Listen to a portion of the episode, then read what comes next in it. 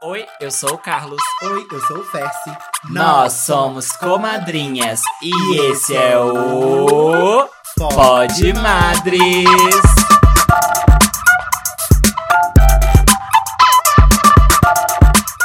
Oi, oi, minhas comadres, sejam bem-vindas a mais um episódio, inclusive último dessa temporada, minhas amigas.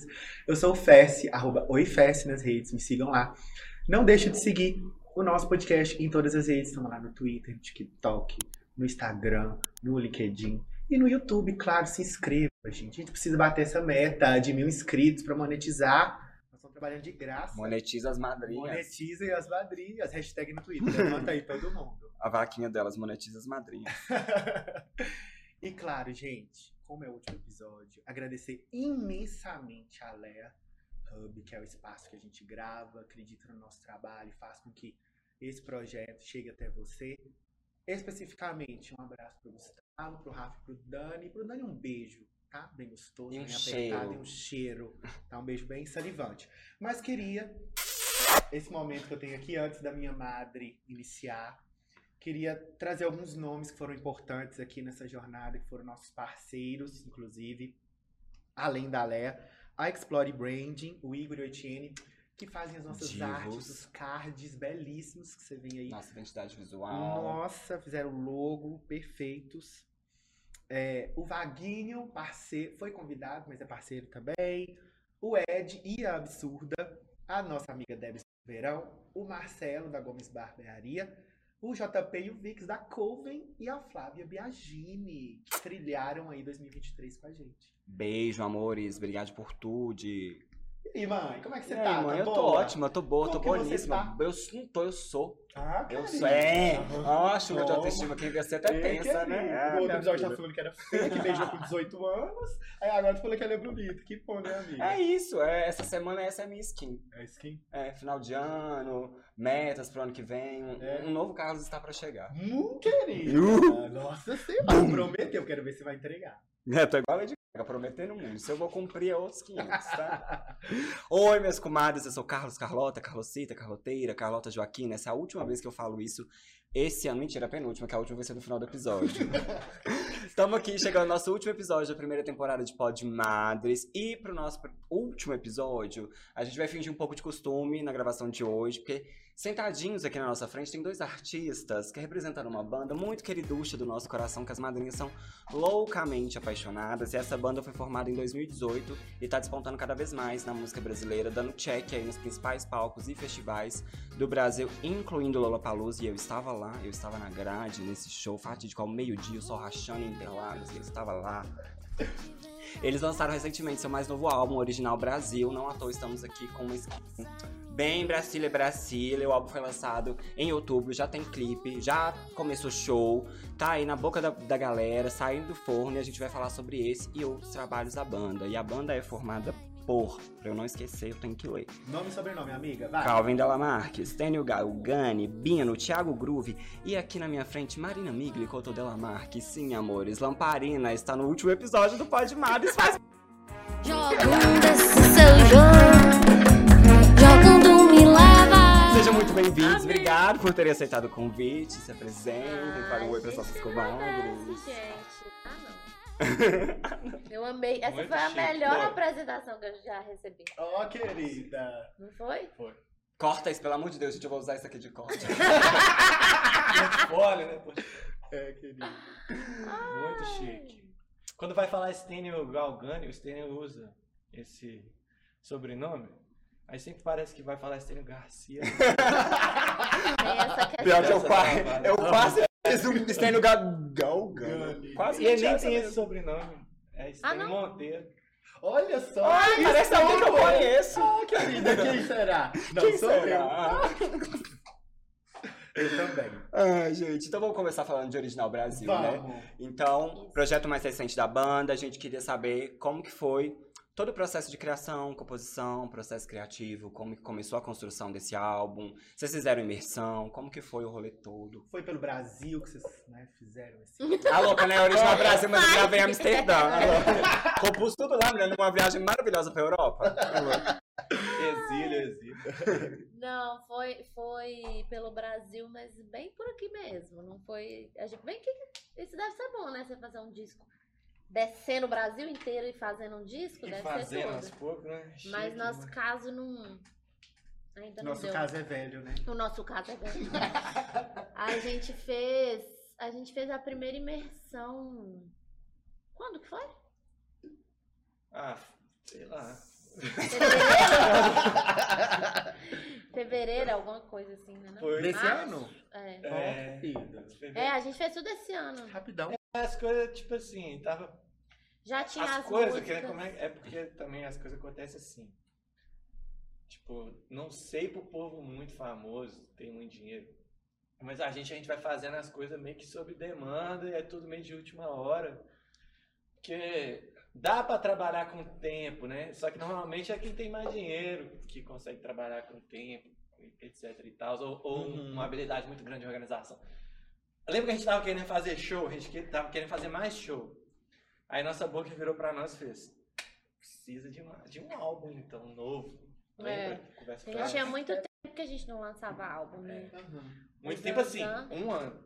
É, E- eu ia e- falar. É um quase dois, né? O É. Zanzan a gente Quase lançou dois. final de 2021. É, É, Ah, gente. dois tinha um ano, que era final de Eu acho 2022. muito tempo. Aí nós trocamos essa ideia e falamos, ah, preciso de mais um álbum. Aí nós, beleza. Aí deu janeiro. Porque a gente rodou fazendo show de Zanzan em muitos lugares. Muito. Então, chega uma hora também que você fala assim: se Putz, eu voltar, queria renovar o catálogo, eu não posso Eles voltar vão na me sociedade mais.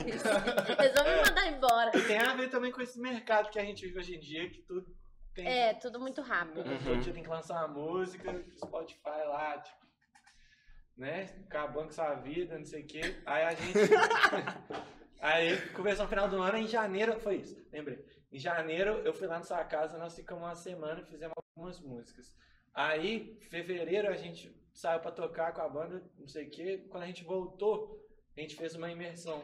A gente foi num sítio. Só nós. Só eu e você. E a Frida, E a Frida. que é minha cachorra. Ela foi em Delícia. todas Foi. as dimensões. E aí Já a é gente. integrante da banda. Ela tá- Demais, o cachorro ia virar lá do caramelo. Ela é mais Brasil. Ela é mais Mais é verdade. original, Definição de Brasil. Aí a gente fez essa imersão lá, fizemos as pré-produções, aí voltamos. E aí ali a gente já sabia o que mais ou menos a gente tava querendo, né? Assim, é, na parte estética, tudo que a gente tinha imaginado pra música caber dentro desse conceito, né? Na verdade, foi uma Ah. coisa que o conceito nasceu antes. Eu já tinha essa ideia há mais tempo de uma coisa bem Brasil, assim. É, no sentido não de vai, vai abranger tudo que é feito no Brasil, mas que o que a gente faz é do Brasil, né? E não, não, não tem muita referência, a gente, ninguém da banda tem muita referência de fora também. A gente até conhece muita coisa, mas não. Eu só Red Hot Chili. É, tipo Ai, assim. gente. Ah. Linda do Zanzan também. É, E vai ter a do Original Brasil. Que a gente tem que fazer. Aí vai fazendo vai álbum, agora fazer. vai fazendo álbum. É, a gente, todo mundo faz, aí chega uma hora, eu nem sei que eu tava bêbada. Mas a gente, eu tinha esse conceito muito estabelecido, assim, porque eu queria que fosse alguma coisa que as pessoas lá de fora olhassem pra cá e falassem, ah, isso é- é bem Brasil, sabe? É uma coisa bem. é, as pessoas do- de dentro do país fazendo coisas que são do país mesmo, e não também só bebendo da fonte de lá de fora, até porque eu acho que o pop também é muito espelhado no, no- lá fora, né? Uhum. Tipo assim, é uma coisa que as pessoas miram muito e, e- e- e espelham as carreiras em coisas que são feitas lá fora, assim, das, das que, pessoas que fizeram muito sucesso. E eu acho que aqui a gente tem uma coisa muito forte cultural que não tem como, tipo, qualquer lugar que você for, qualquer interior de, assim, roça, maior roça que você for, você vai encontrar coisas que são, tipo assim, muito específicas, brasileiras. Tipo, características brasileiras. Assim, você fala, nossa senhora, gente, isso aqui é muito Brasil. Aí o povo. Gente, memes. Os memes brasileiros, você fica assim, não, isso aqui só Brasil. Só, no só Brasil, Brasil tem. poderia fornecer esse tipo de É, conteúdo. nenhum outro país faz isso aqui, não. Isso aqui é o ouro brasileiro. Uhum. Sabe? Márcia Fu. como, como definir? Jojo Todinho. Gretchen, Inês. A Inês é Brasil, né? Ela é Ela é Brasil. Ela é Brasil. Então acho que tinha isso na minha cabeça. Aí a gente acabou fazendo as músicas, mirando em fazer as músicas, produzir as músicas num jeito que elas ficassem com essa é, estética, né? Tipo assim, uma coisa que remetesse a, a Brasil mesmo. E também sem entrar naquele lugar que a gente já tinha feito isso em outros trabalhos, que é tornar a música com uma identidade regional. A gente não queria que tivesse uma identidade regional. Uhum. É. Sabe? Tipo assim, isso, isso aí é, é uma coisa que muitos artistas passam por esse caminho quando eles, eles estão construindo a carreira, que é, você pira muito no Brasil e fala, vou fazer um disco aqui, aí você faz um som, você estuda um som, tem uns que estudam, outros não, mas você entra num- numa, numa vibe muito regional, assim, Muito sabe? específica. né? muito específico, tipo assim, você fala, pô, vou pegar aqui um- uma referência de, de um baião, um shot, e aí, em vez de pegar aquilo e colocar como uma ref na música, assim, vem, abraça aquilo e faz uma coisa que fica. Eu não sei qual que é o nome que dá pra isso, é, é- não sei se é regionalizada a palavra, mas.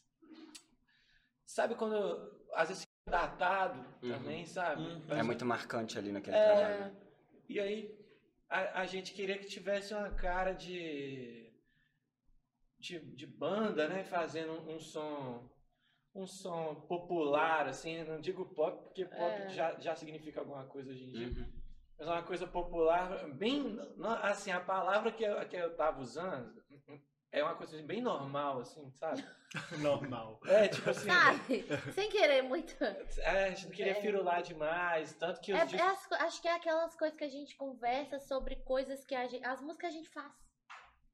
é, Você vai estar violãozinho lá na sua casa, faz a música e, e não querer inventar uma coisa em volta demais. poucos canais, as músicas, né? Tipo assim, canais pra quem tá em casa aí, não, não sabe. Ou, caso vocês não saibam também. Também não. Tô esperando a explicação aqui. Obrigado. Me olharam com a cara assim. Tomando nota aqui. Canais. É, quando você vai gravar, vamos supor que a gente fosse gravar uma música aqui agora. Bora. E aí.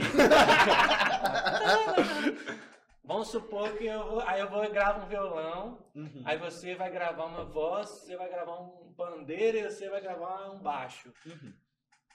Os quatro canais. Hum, tá. Entendeu? Aí se eu gravar dois canais de violão, são cinco canais já que a gente fez, porque eu gravei o violão duas vezes. Gra- Sabe? Quanto mais Uhum. elementos você vai pondo, você vai aumentando os canais. E aí são literalmente canais, porque lá no software que a gente tá gravando ficou um monte de canal, assim. Entendi. Igual ali tá. A turma do áudio aqui atrás, ele tá com quatro Aham. canais aqui agora Uhum. né? Então, tipo assim, a gente, a gente trabalhou com pouquíssimos canais também. A gente pegou essa, essa viagem. Quem, inclusive, abriu minha cabeça pra isso foi o Yuri, Yuri. Yuri Gran, Yuri Rio Branco, Yuri que, Rio que Branco. produziu o, o grande disco de Marina Senna. Ele, ele passou essa visão uma vez e falou, velho, poucos canais é um negócio. Aí eu falei, pô, né? A gente- aí a gente entrou muito nessa vibe. Toda vez que a gente tava com a dúvida se punha ou não um negócio, a gente falava, não vamos pôr. Não. Não Ele falou, não vou fazer. é, não vamos pôr não. Aí a gente foi tudo mais minimalista, assim, pra não ficar coisa muito, sei lá, também não querendo criticar quem enche de canal, mas quando a gente enche não fica bom. Aí a gente pensou, vamos fazer pouco. Respeito todo mundo, mas aqui. É, É, eu não querendo ser cancelado pela turma dos canais. Deus. Não, cada um tem a sua estética. Ofendeu né, todos os canalers agora. É. Canalers. Todos os canalhas. Todos os canalhas foram Canalhas. ofendidos agora. Todos os canais, não critico. Aí a gente foi nessa, de, de, com essa onda que Marina tava já da, da brasilidade, negócio de olhar de fora e ver que era produzido aqui. A gente produziu muita coisa, você escreveu, a Marina escreveu um textão, assim, um grandão, uma coisa assim, laudas e laudas. Um TCC como se fosse um TCC. Isso que eu ia falar. Um TCC do que era Escreveu. ser original Brasil, que eu acho que são essas coisinhas, os exemplos que eu dei aqui de coisas Sim. simples, mas que você só tem aqui, gente. Você não Uhum. vai ver. Não vai Peguei esse fora, você não vai achar uma coisa dessa. E, e aí eu transformei, no, eu falei, pô, deixa eu tentar transformar num negócio menor. Aí na baixada a gente criou um mood board, assim, né? Foi. Levou pra equipe.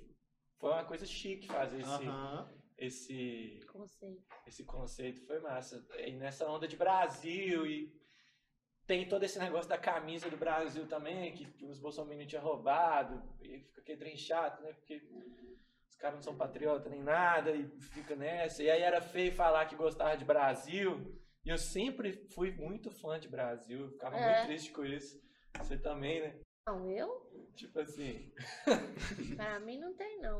A pessoa quiser me levar lá pra fora, eu vou falar. "Tá, mas quanto é que você vai me pagar? Porque eu não tô. Não tá barato minha ida, não. Eu não vou pagar pra ir lá fora. Que isso, gente? Ou não? Eu vou ficando por aqui mesmo. Vou ficando por aqui. Eu vou ficando por aqui. Verdade. Eu compartilho muito, é uma galera que tipo, tem muito um sonho, né, de morar fora, não sei o que, velho, tipo, eu sou zero essa onda, tipo, eu, E eu penso assim, gente, ninguém tem um bonito. carnaval igual o nosso, já é um grande motivo pra eu não querer sair daqui. É verdade. Não, em lugar. Aí a pessoa às vezes quer ir num lugar muito bonito, numa praia, mas não sei o que, nananã, aí vai falar dos lugares, eu fico assim. Gente. Você vai aqui num outro estado, né? você- É, É, sabe? é. Tem uma coisa aqui tão pertinha, que é, É. tão bonita. E a gente nem ficou falando nesse negócio de camisa do Brasil e tal. Quando a gente fez o show de lançamento, um monte Todo de mundo gente com a de camisa blusa. do Nossa. Brasil. Sim, eu vi nos vídeos, eu não consegui. Elas- a gente veio e elas também, vieram todas preocupadinhas. E vocês aí de camisa, tipo assim.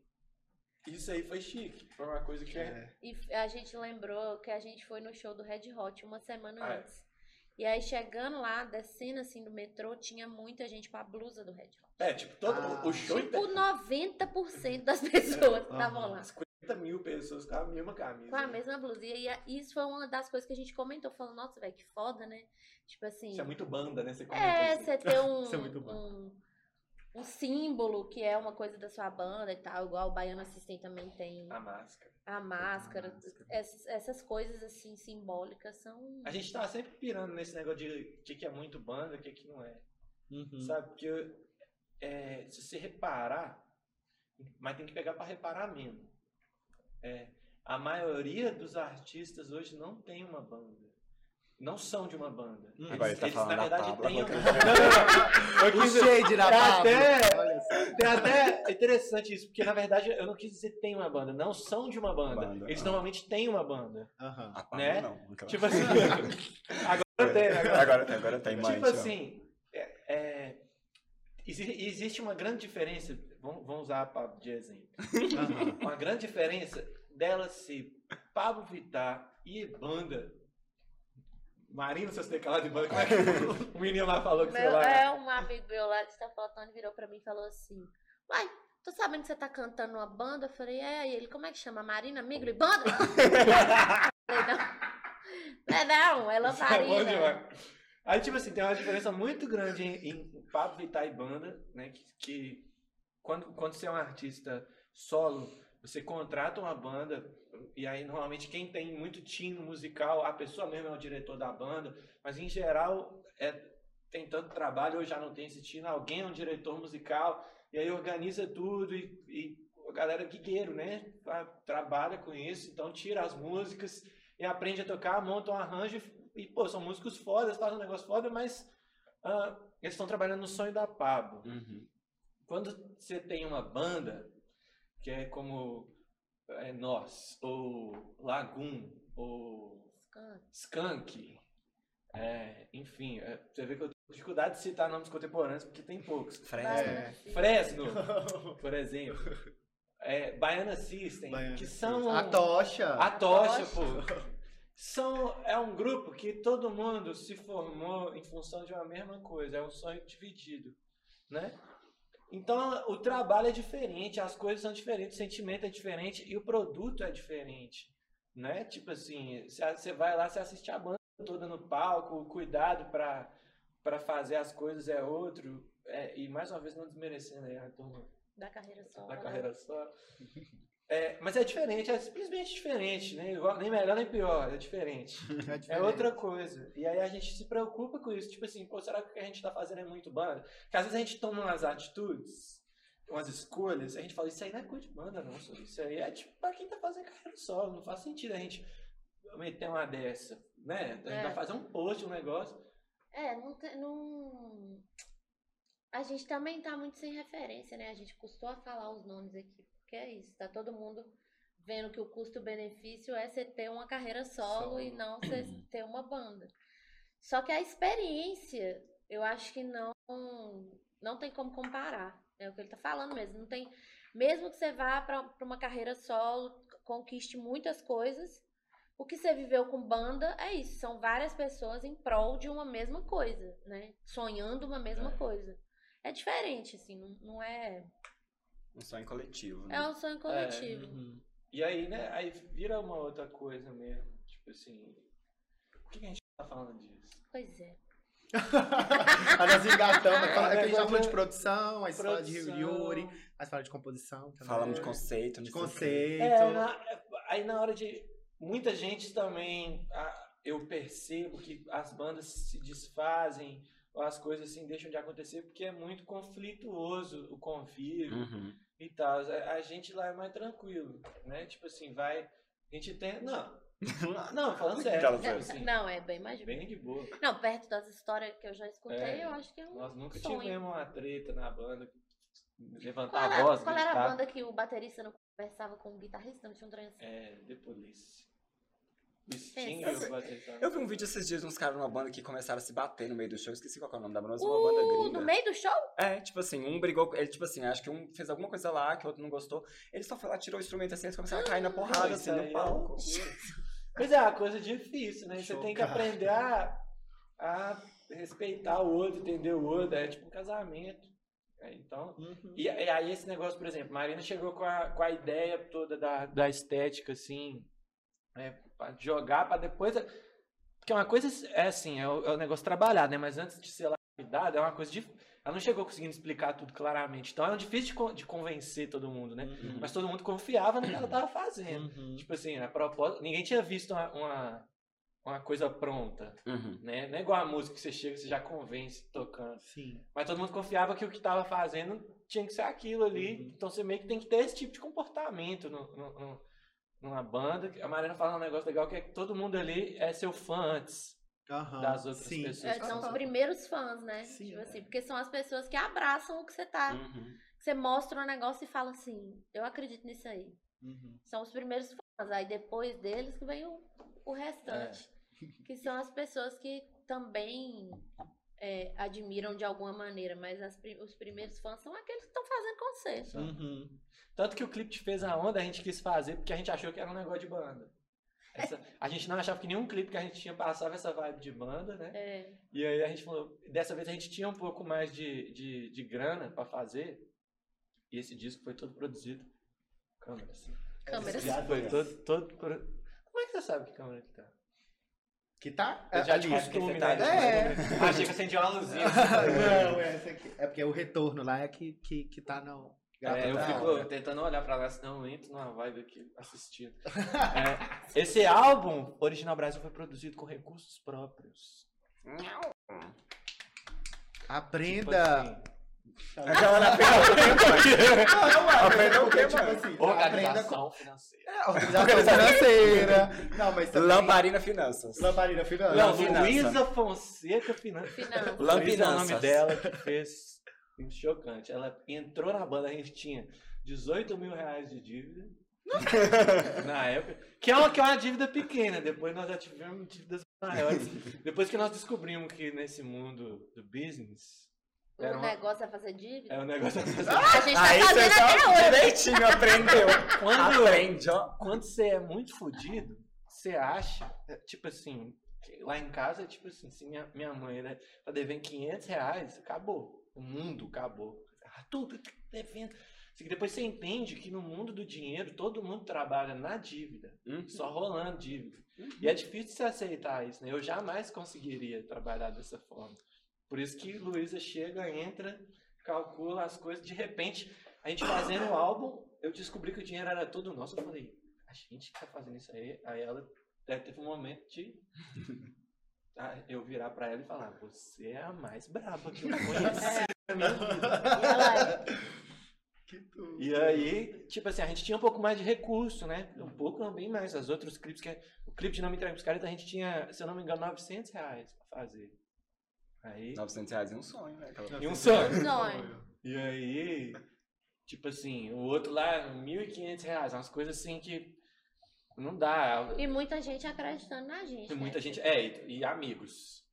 É, quem tem Ah, amigo. Quem tem Quem tem amigo amigo tem tem tudo, tudo. gente. Quem tem amigo Fa- tem Podemos dizer, quem tem Podemos amigos tem dizer. tudo. E é foda porque quando você tá começando, também, assim, eu- a gente não finaliza nenhum assunto, né? Vai. Pois é, e aí você vai fazer Eu- a pergunta Não, pra nós. não, mas eu, Mas eu eu consegui amando. lembrar, mas é, é porque tipo, depois eu consegui lembrar o que, que a gente tá falando, mas é porque vocês começaram a falar da, da identidade, da estética, da identidade visual que você criou, porque a galera é indo de Brasil na banda. Mas você pode continuar. Ah, É. verdade. Foi, começou lá o raciocínio. Ah, que aí vocês tá. falaram do show do, Hot, do Red Hot, que aí todo mundo tava com banda, banda, né? Que aí- e aí já partimos pra banda, É, agora a gente tá falando de recursos. Mas é, aqui é assim, a gente abre parênteses, chaves, colchetes, tudo.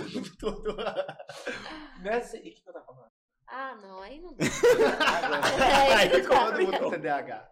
Você era? tava falando do clipe de nome Ah, Transparência, que era o nome Ah, do- tá. Aí a gente tinha um mais recurso. Quem tem amigo, quem tudo. Ah, não, é Quem mais tudo. por aí. Quem, tem tudo, amigo, tem quem amigo. tudo. Isso Quem tem amigo quer tudo, Quer quer, tudo os amigos. quer os O- amigos. O negócio de.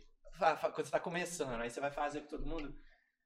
E aí, tipo assim, você não paga ninguém, é foda, velho. Porque seus amigos trabalhando, você não tem grana pra pagar, você salva um negócio.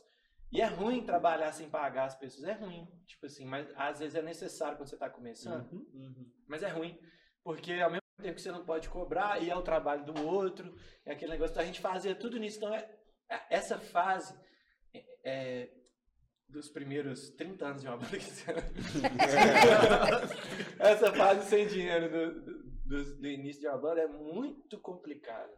Porque você tá sempre desconfortável de querer e, tem que- e entra naquele negócio que a gente falou, né? Às vezes você não gosta tanto do trabalho, mas aí você tem que, que a gente tava conversando no off ali, você tem que ficar assim, pô. É, Me ajuda aqui. é o que tem, é isso, é, você- Obrigado pela ajuda. Mas eu queria perguntar pra vocês por quê? O original Brasil, ele né, tem essa, essa estética, essa sonoridade Brasil.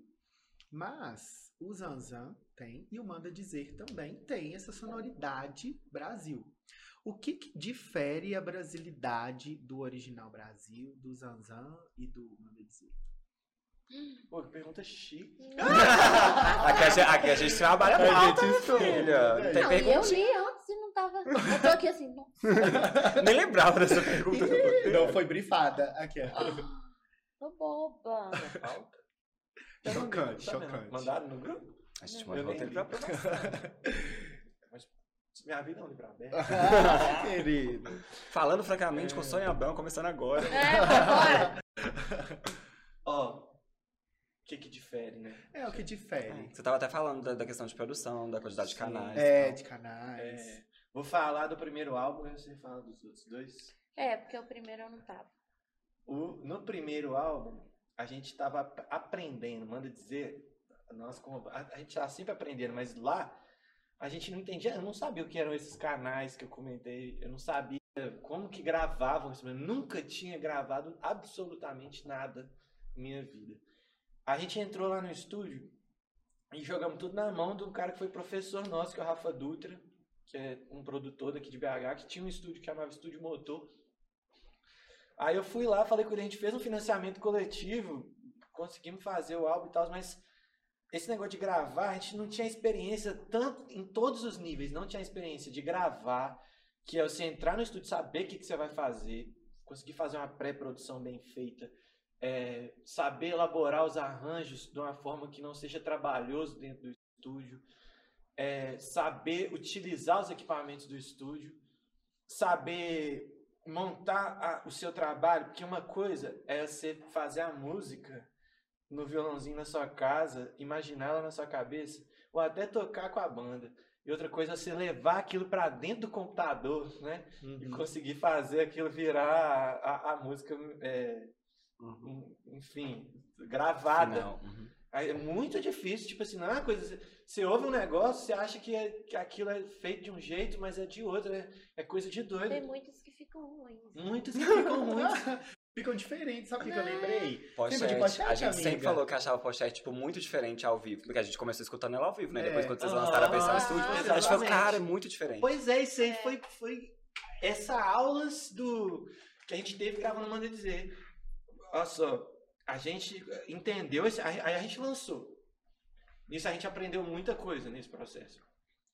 E aí quando a gente foi é, saiu dessa época do Manda Dizer, a gente seguiu pra singles. Uhum. Foi logo Sim. quando Marina chegou, né? Uhum. Ah. A gente, a gente- e, a, e a gente ainda trabalhava de uma, de uma forma muito amadora na época, assim, tipo assim, não sabia de nada.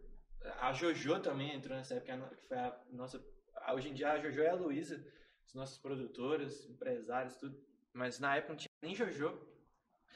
E aí a gente, nesse aprendizado, a gente foi. Olha como é que foi. A gente começou a gravar pochete, a gente gravou igual no ao vivo.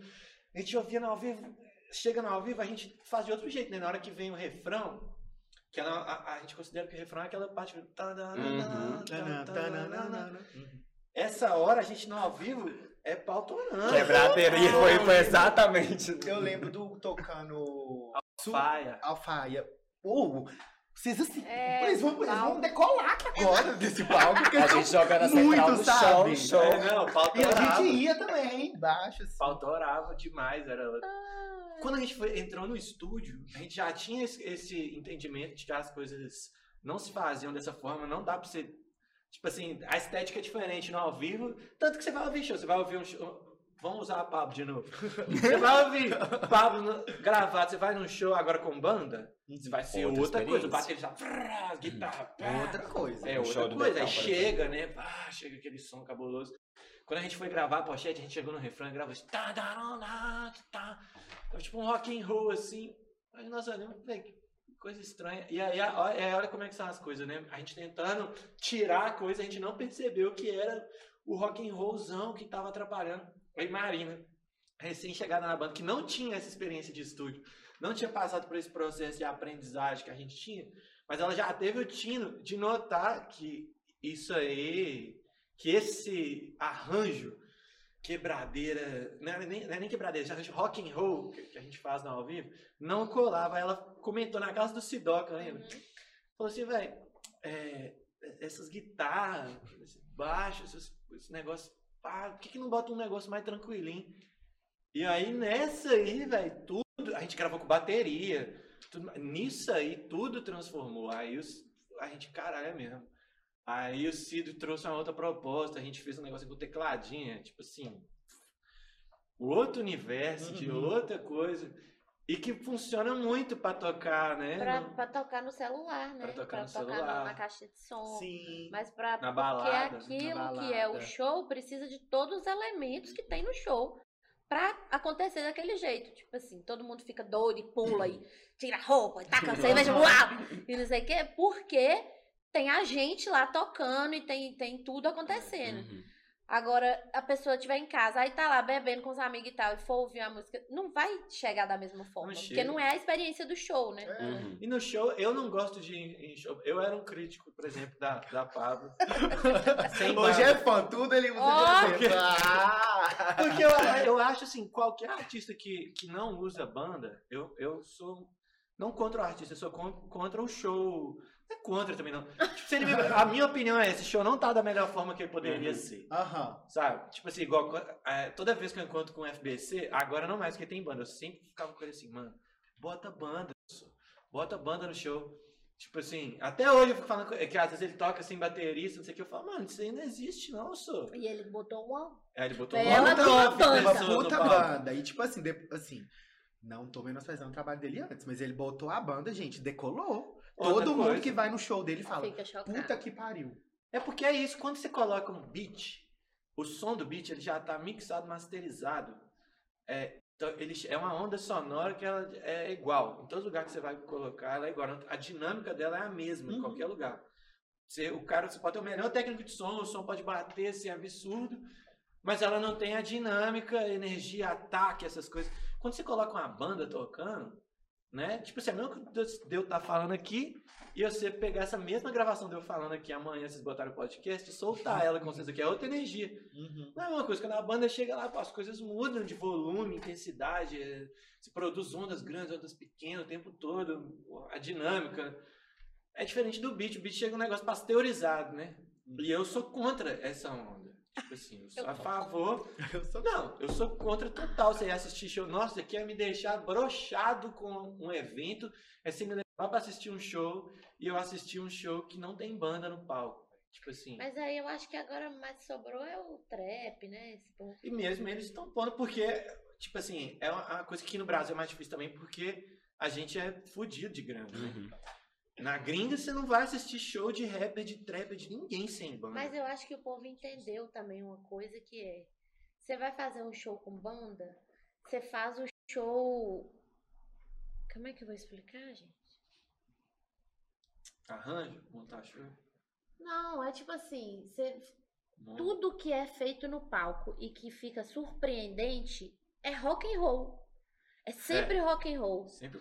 Então, pra, pra você fazer alguma coisa no palco que, que vai estar sem banda e ser, assim, todo mundo ficar impactado, é muito difícil. Uhum. É. Tipo assim, porque aí você não vai você não vai estar colocando igual tem vários momentos né, nos shows das divas pops mesmo, que são momentos de rock. Tipo assim, o que acontece lá em cima é rock. Uhum.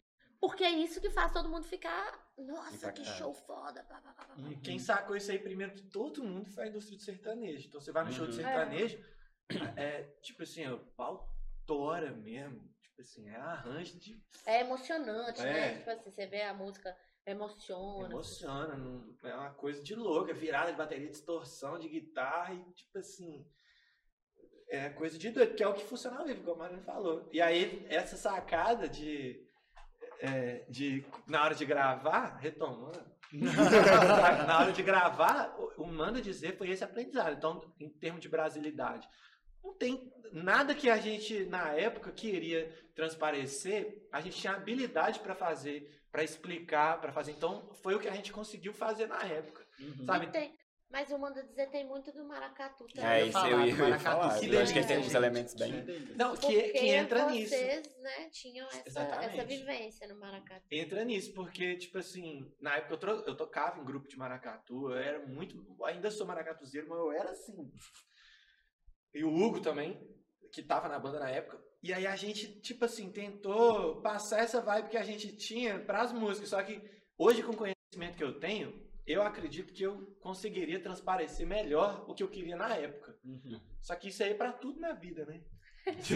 É. Então, tipo, a gente trabalhou maracatu, a gente trabalhou baião no- nesse primeiro disco, muito Ijexá, essas coisas assim, que até hoje a gente trabalha, mas a gente já não trabalha ah, na figura carimbada, assim, a gente pega É, que é o que você falou no começo. Você não pega o baião, ah, eu vou pegar o baião e vou pôr o baião aqui cru, É. né? É. Não, eu ponho o baião com outra roupagem. com outra roupagem. Verdade, verdade. Outra coisa, É. tipo assim, que é o que aconteceu, por exemplo, quando você pega convite, a nossa tururu, Ai, tururu, tururu. Amo. E Que é o aí? forrozinho. Forrozinho. Delícia.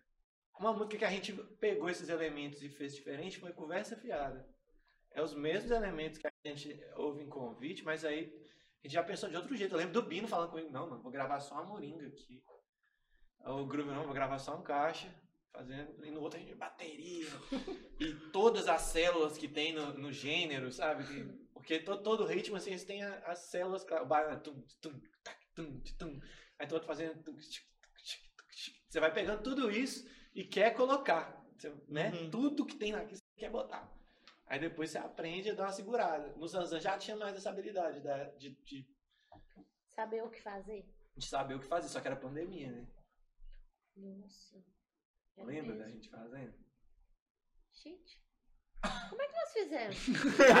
Vamos pra casa do Carias. Ah, Pro Carias, obrigado.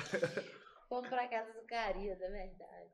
Aí, mas as músicas já estavam pré-prontas, né? Quando a gente chegou lá. Não, teve música que a gente fez lá, No Stress. Ah, não, mas No Stress é um caso à parte. É, tinha coisa já assim, as músicas no violão, mas a gente não tinha pré-prod, não. Nossa. A gente fez a pré-prod lá e a gente gravou no Minério de Ferro, que é, que é o estúdio J Quest. Uhum.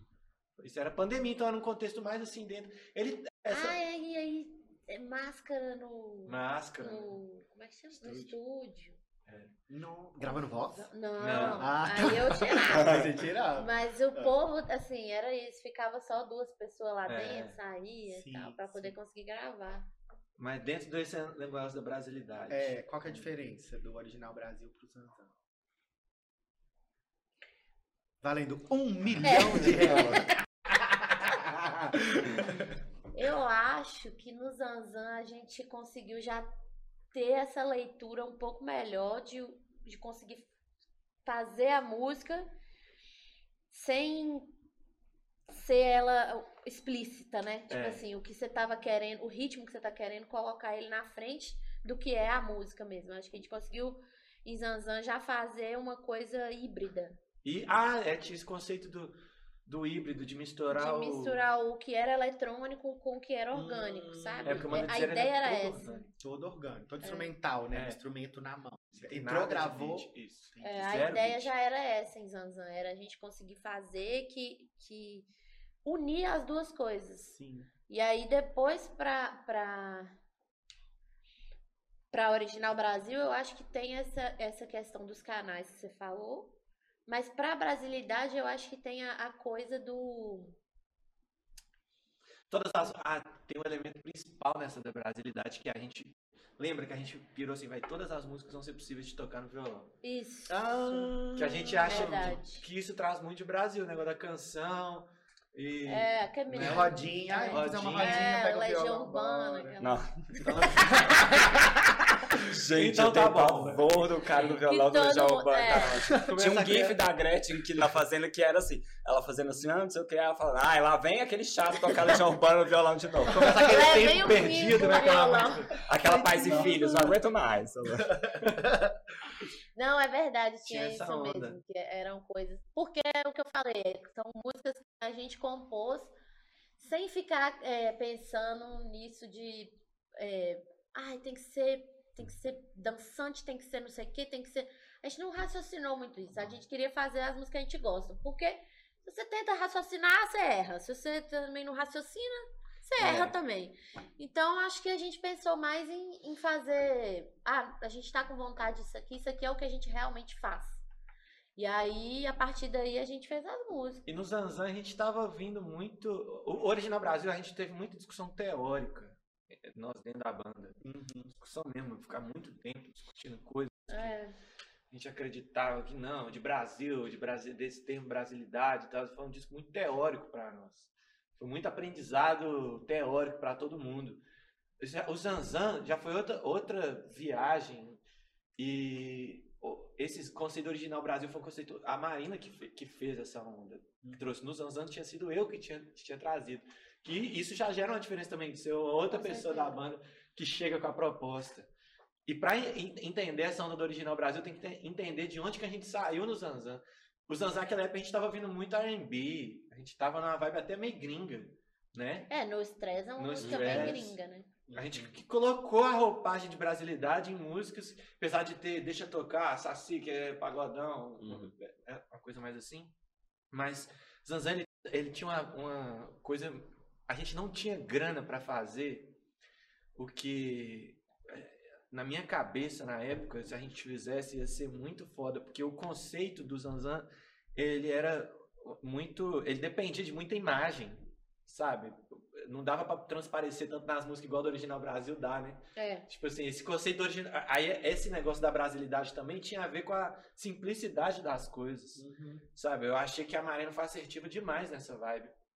Não precisava de muito. As músicas já passam. o- A música e a capa do álbum já Porque explica pra- tudo. até porque eu Uhum. acho que pra banda precisa ser assim, tipo assim, conceitos que vão ser mais fáceis de digerir, porque a gente não tem a parte visual e não sei o que que tem, né, as pessoas no pop que vão fazer, porra, o João vai fazer um show, leva um dragão de Um pouco Tamanho dragão. Dragão de Não, prédio, verdade, né? ele leva o dragão de verdade, ele leva E ele fala, dragões, Dragão. porra. Entendeu? Que tem as pessoas que têm essa. é, é, tem como fazer essa, essa o estética. acesso. né? É, que tem acesso a essa estética, construir essa parte visual, assim, até digo de acesso financeiro mesmo. Uhum.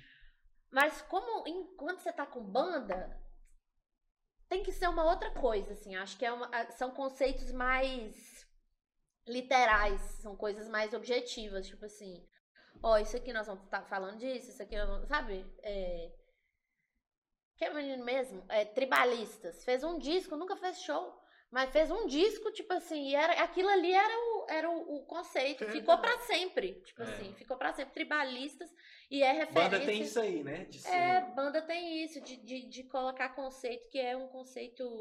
Qual conce- Se você for pegar as outras bandas mesmo e for ficar olhando é, os discos, os lançamentos, não é todo disco que Uhum. tem uma explicação do que Uhum. tá acontecendo, sabe? Que é essa coisa de colocar o conceito. O apelo é mais musical. O né? apelo é mais É. musical, é Não tem um grande exatamente. visual, assim. É, mas eu acho que aí, por exemplo, no Zanzan, vocês têm visualize, vocês têm uma estética Ah, visual. Mas aí você quer ficar chocado?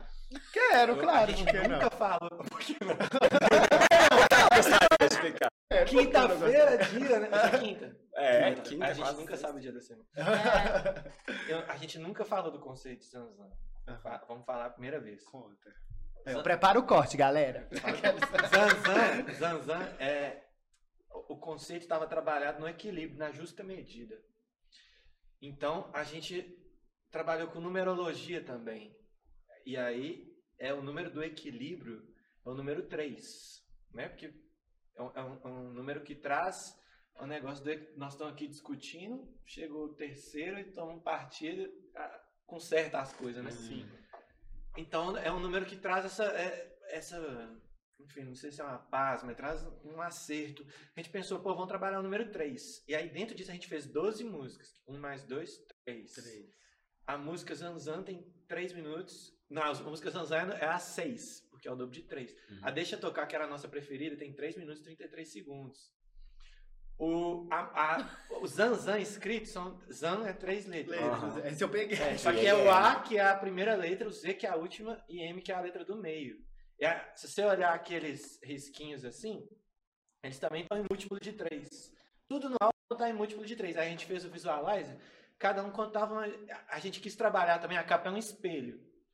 A gente estava trabalhando tanto essa questão do número 3 quanto a questão de trabalhar uma realidade ah, virtual. do virtual, daquilo que é o nosso sonho, sabe? Porque a gente queria se sentir equilibrado para poder viver o nosso sonho.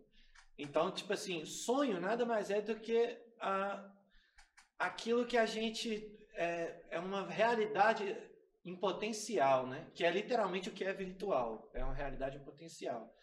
Então a gente quis trabalhar esse conceito do sonho, do negócio virtual, e a única representação que a gente tem de virtual no conceito físico da física é o espelho, que a imagem dentro do espelho ela se chama imagem virtual. E aí a capa é um espelho quebrado, né? Escrito Zanzan. Uhum. Então a gente trouxe esse negócio na capa também. E aí quando você vai ver os visualizers, eles tudo que tá nas, nas 12 músicas do álbum tá acontecendo ao mesmo tempo, Uhum. né? Tudo lá tá acontecendo junto. E aí tem um interlúdio que é um, um- que é só uma música instrumental que mostra, eu não lembro agora se Zanzan é a faixa se- o interlúdio que é a 6, um negócio assim. Que o interlúdio é o Pra que isso que a mostra- gente é. toca o celular na mesa na hora de gravar podcast, entendeu? Agora é, é, a eu você precisa. Falei que tinha que ter essas coisas. O, o interlúdio, ele mostra todas as cenas dos visualizers Zanzan é a faixa acontecendo. 6, o interlúdio é Ah. a quinta. Ah, então é isso. É, ele, ele mostra, no, no visualizer, mostra tudo que aconteceu no outro junto. E cada visualizer conta um pouquinho da história, da música. O Deixa Tocar, que fala um negócio de Bonnie Clyde, que a gente Uhum. tava numa vibe nessa música de roubar as ideias, né?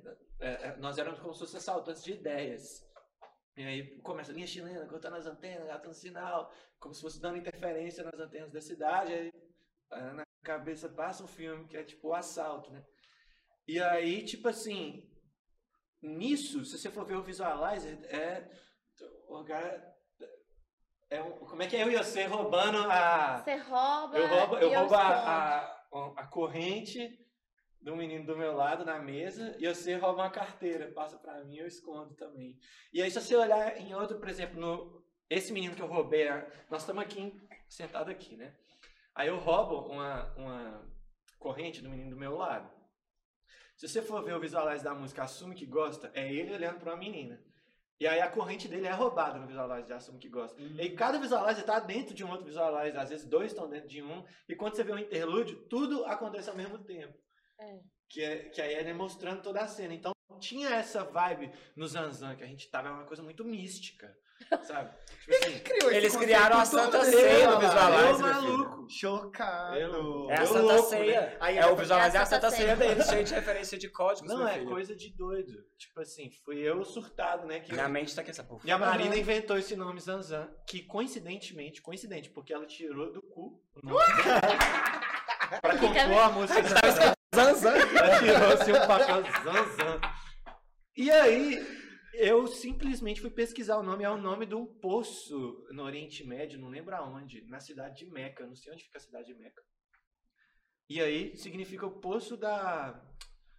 é, como é que é quando você. Prosperidade. Da pros- Aí eu achei, porra, tudo a ver. E Meca era o nome do festival que a gente. O primeiro festival que a gente tinha tocado era um sonho nosso. Eu estava lá também. Ah, ela todas. caneta todas. E aí, tipo assim, pô, fechou, aí, né? Fechou tudo. E se a gente tivesse a grana pra fazer o negócio, assim, já ficou foda do jeito que a gente conseguiu, mas pra conseguir explicar e passar esse conceito, esse negócio, conseguir montar o show, nessa onda, pô, teria sido Não, só foda. uma questão também de, você, de poder falar, né? Tipo Poder assim, falar. de estar no, em algum lugar que você pudesse Era, falar pandemia, não podia falar de nada. Não tinha É, como. bom então que tinha. ficou cada um livre Uma interpretação. exclusiva das comadres, É, eu tô pensando ele chegando com o moodboard assim, lá pro Ah. time. Aí a Marina só falando assim: esse quebra-cabeça tá muito confuso. E quem começou vai ter, Vai que, ter vai que ter que terminar.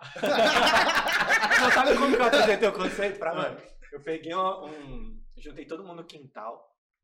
Aqui é pandemia, né? Aí tinha um abajur assim, no meio, a única iluminação no quintal lá da casa Mangaia, que é onde tem o estúdio, tudo, a casa dos meninos. Uhum. Aí eu botei assim, é, tipo uma. Sabe aquele negócio que. Como se fosse uma tela de quadro, mas aquele negócio de. Sei lá, não sei explicar não. acho Aham, que- aquelas telas brancas Você- pra retroprojetor. Não, pra você escrever mesmo. Tipo, Quadro, Quadro, quadro. é tipo um. É quadro. Uai, Não, é porque eu tava pensando em outra coisa. Agora que eu lembrei que era um quadro. Um quadro eu tava pensando naquele Quadro negócio de tipo, caneta. papel. Não, era quadro Ah, branco. tá. de arte. Ah, Não? pode ser. Que Gostei é papel. Isso. você- Mas não era isso, era quadro. Era quadro Eu errei. mesmo. Eu fantasiei aqui, uma coisa mais chique. Ele com a varinha assim, então. aí é só E aí eu É que ele tava no virtual Eu- do isso. Ah, entendeu? Exatamente. E eu tava lá do lado, botei assim, escrevi tudo e fui falando com a galera, gente, presta atenção aqui. Aí fui falando, fui mostrando, aí todo mundo comprou a ideia, porque é um, um conceito legal você ouvir Foda. alguém do seu trabalho e tal. E aí a gente tentou trabalhar, né? Tanto que você vê o, o disco Felipe Chalub, nosso grande designer, que fez a capa do Zanzan, fez a capa do Original Brasil. O Zanzan você vê na frente ao espelho, onde tem as, as músicas, é atrás de um espelho. Tipo, é a parte de trás do espelho. Então, eu trabalhando sempre em cima desse conceito de virtual e nos visualizers dessa outra vibe. E esse número 3. E aí nós ficamos nessa, triângulos. Tinha muita vibe dos triângulos. Então, as letras fazem triângulos, quando você vai ver também, Zanzan, porque triângulos são três, três lados, né? Então a gente, pô, o conceito de Zanzan foi um conceito complexo e a gente conseguiu passar é, nas músicas, acho que o que a gente queria, mais ou menos. É. Tem a. Fazendo assim A pra sempre música. Fazendo assim Fazendo pro assim pro Zanzan, não. Pelo amor de Deus. A, a música. grata. Qual que é a música lá que a gente fica dando fala? É. Quando eu te vi. Não, isso aí é original. Não, é né? Me Leva. Tem uma música que chama Me Leva. Uhum. Zanzan, que Me leva. É Me Leva que ela Me chama? leva. É a É. última. É. Que ela é uma música que. É a última, é a última. As fãs sabendo. Ah, querida. É a última. Se depender de. Quando a gente tava gravando.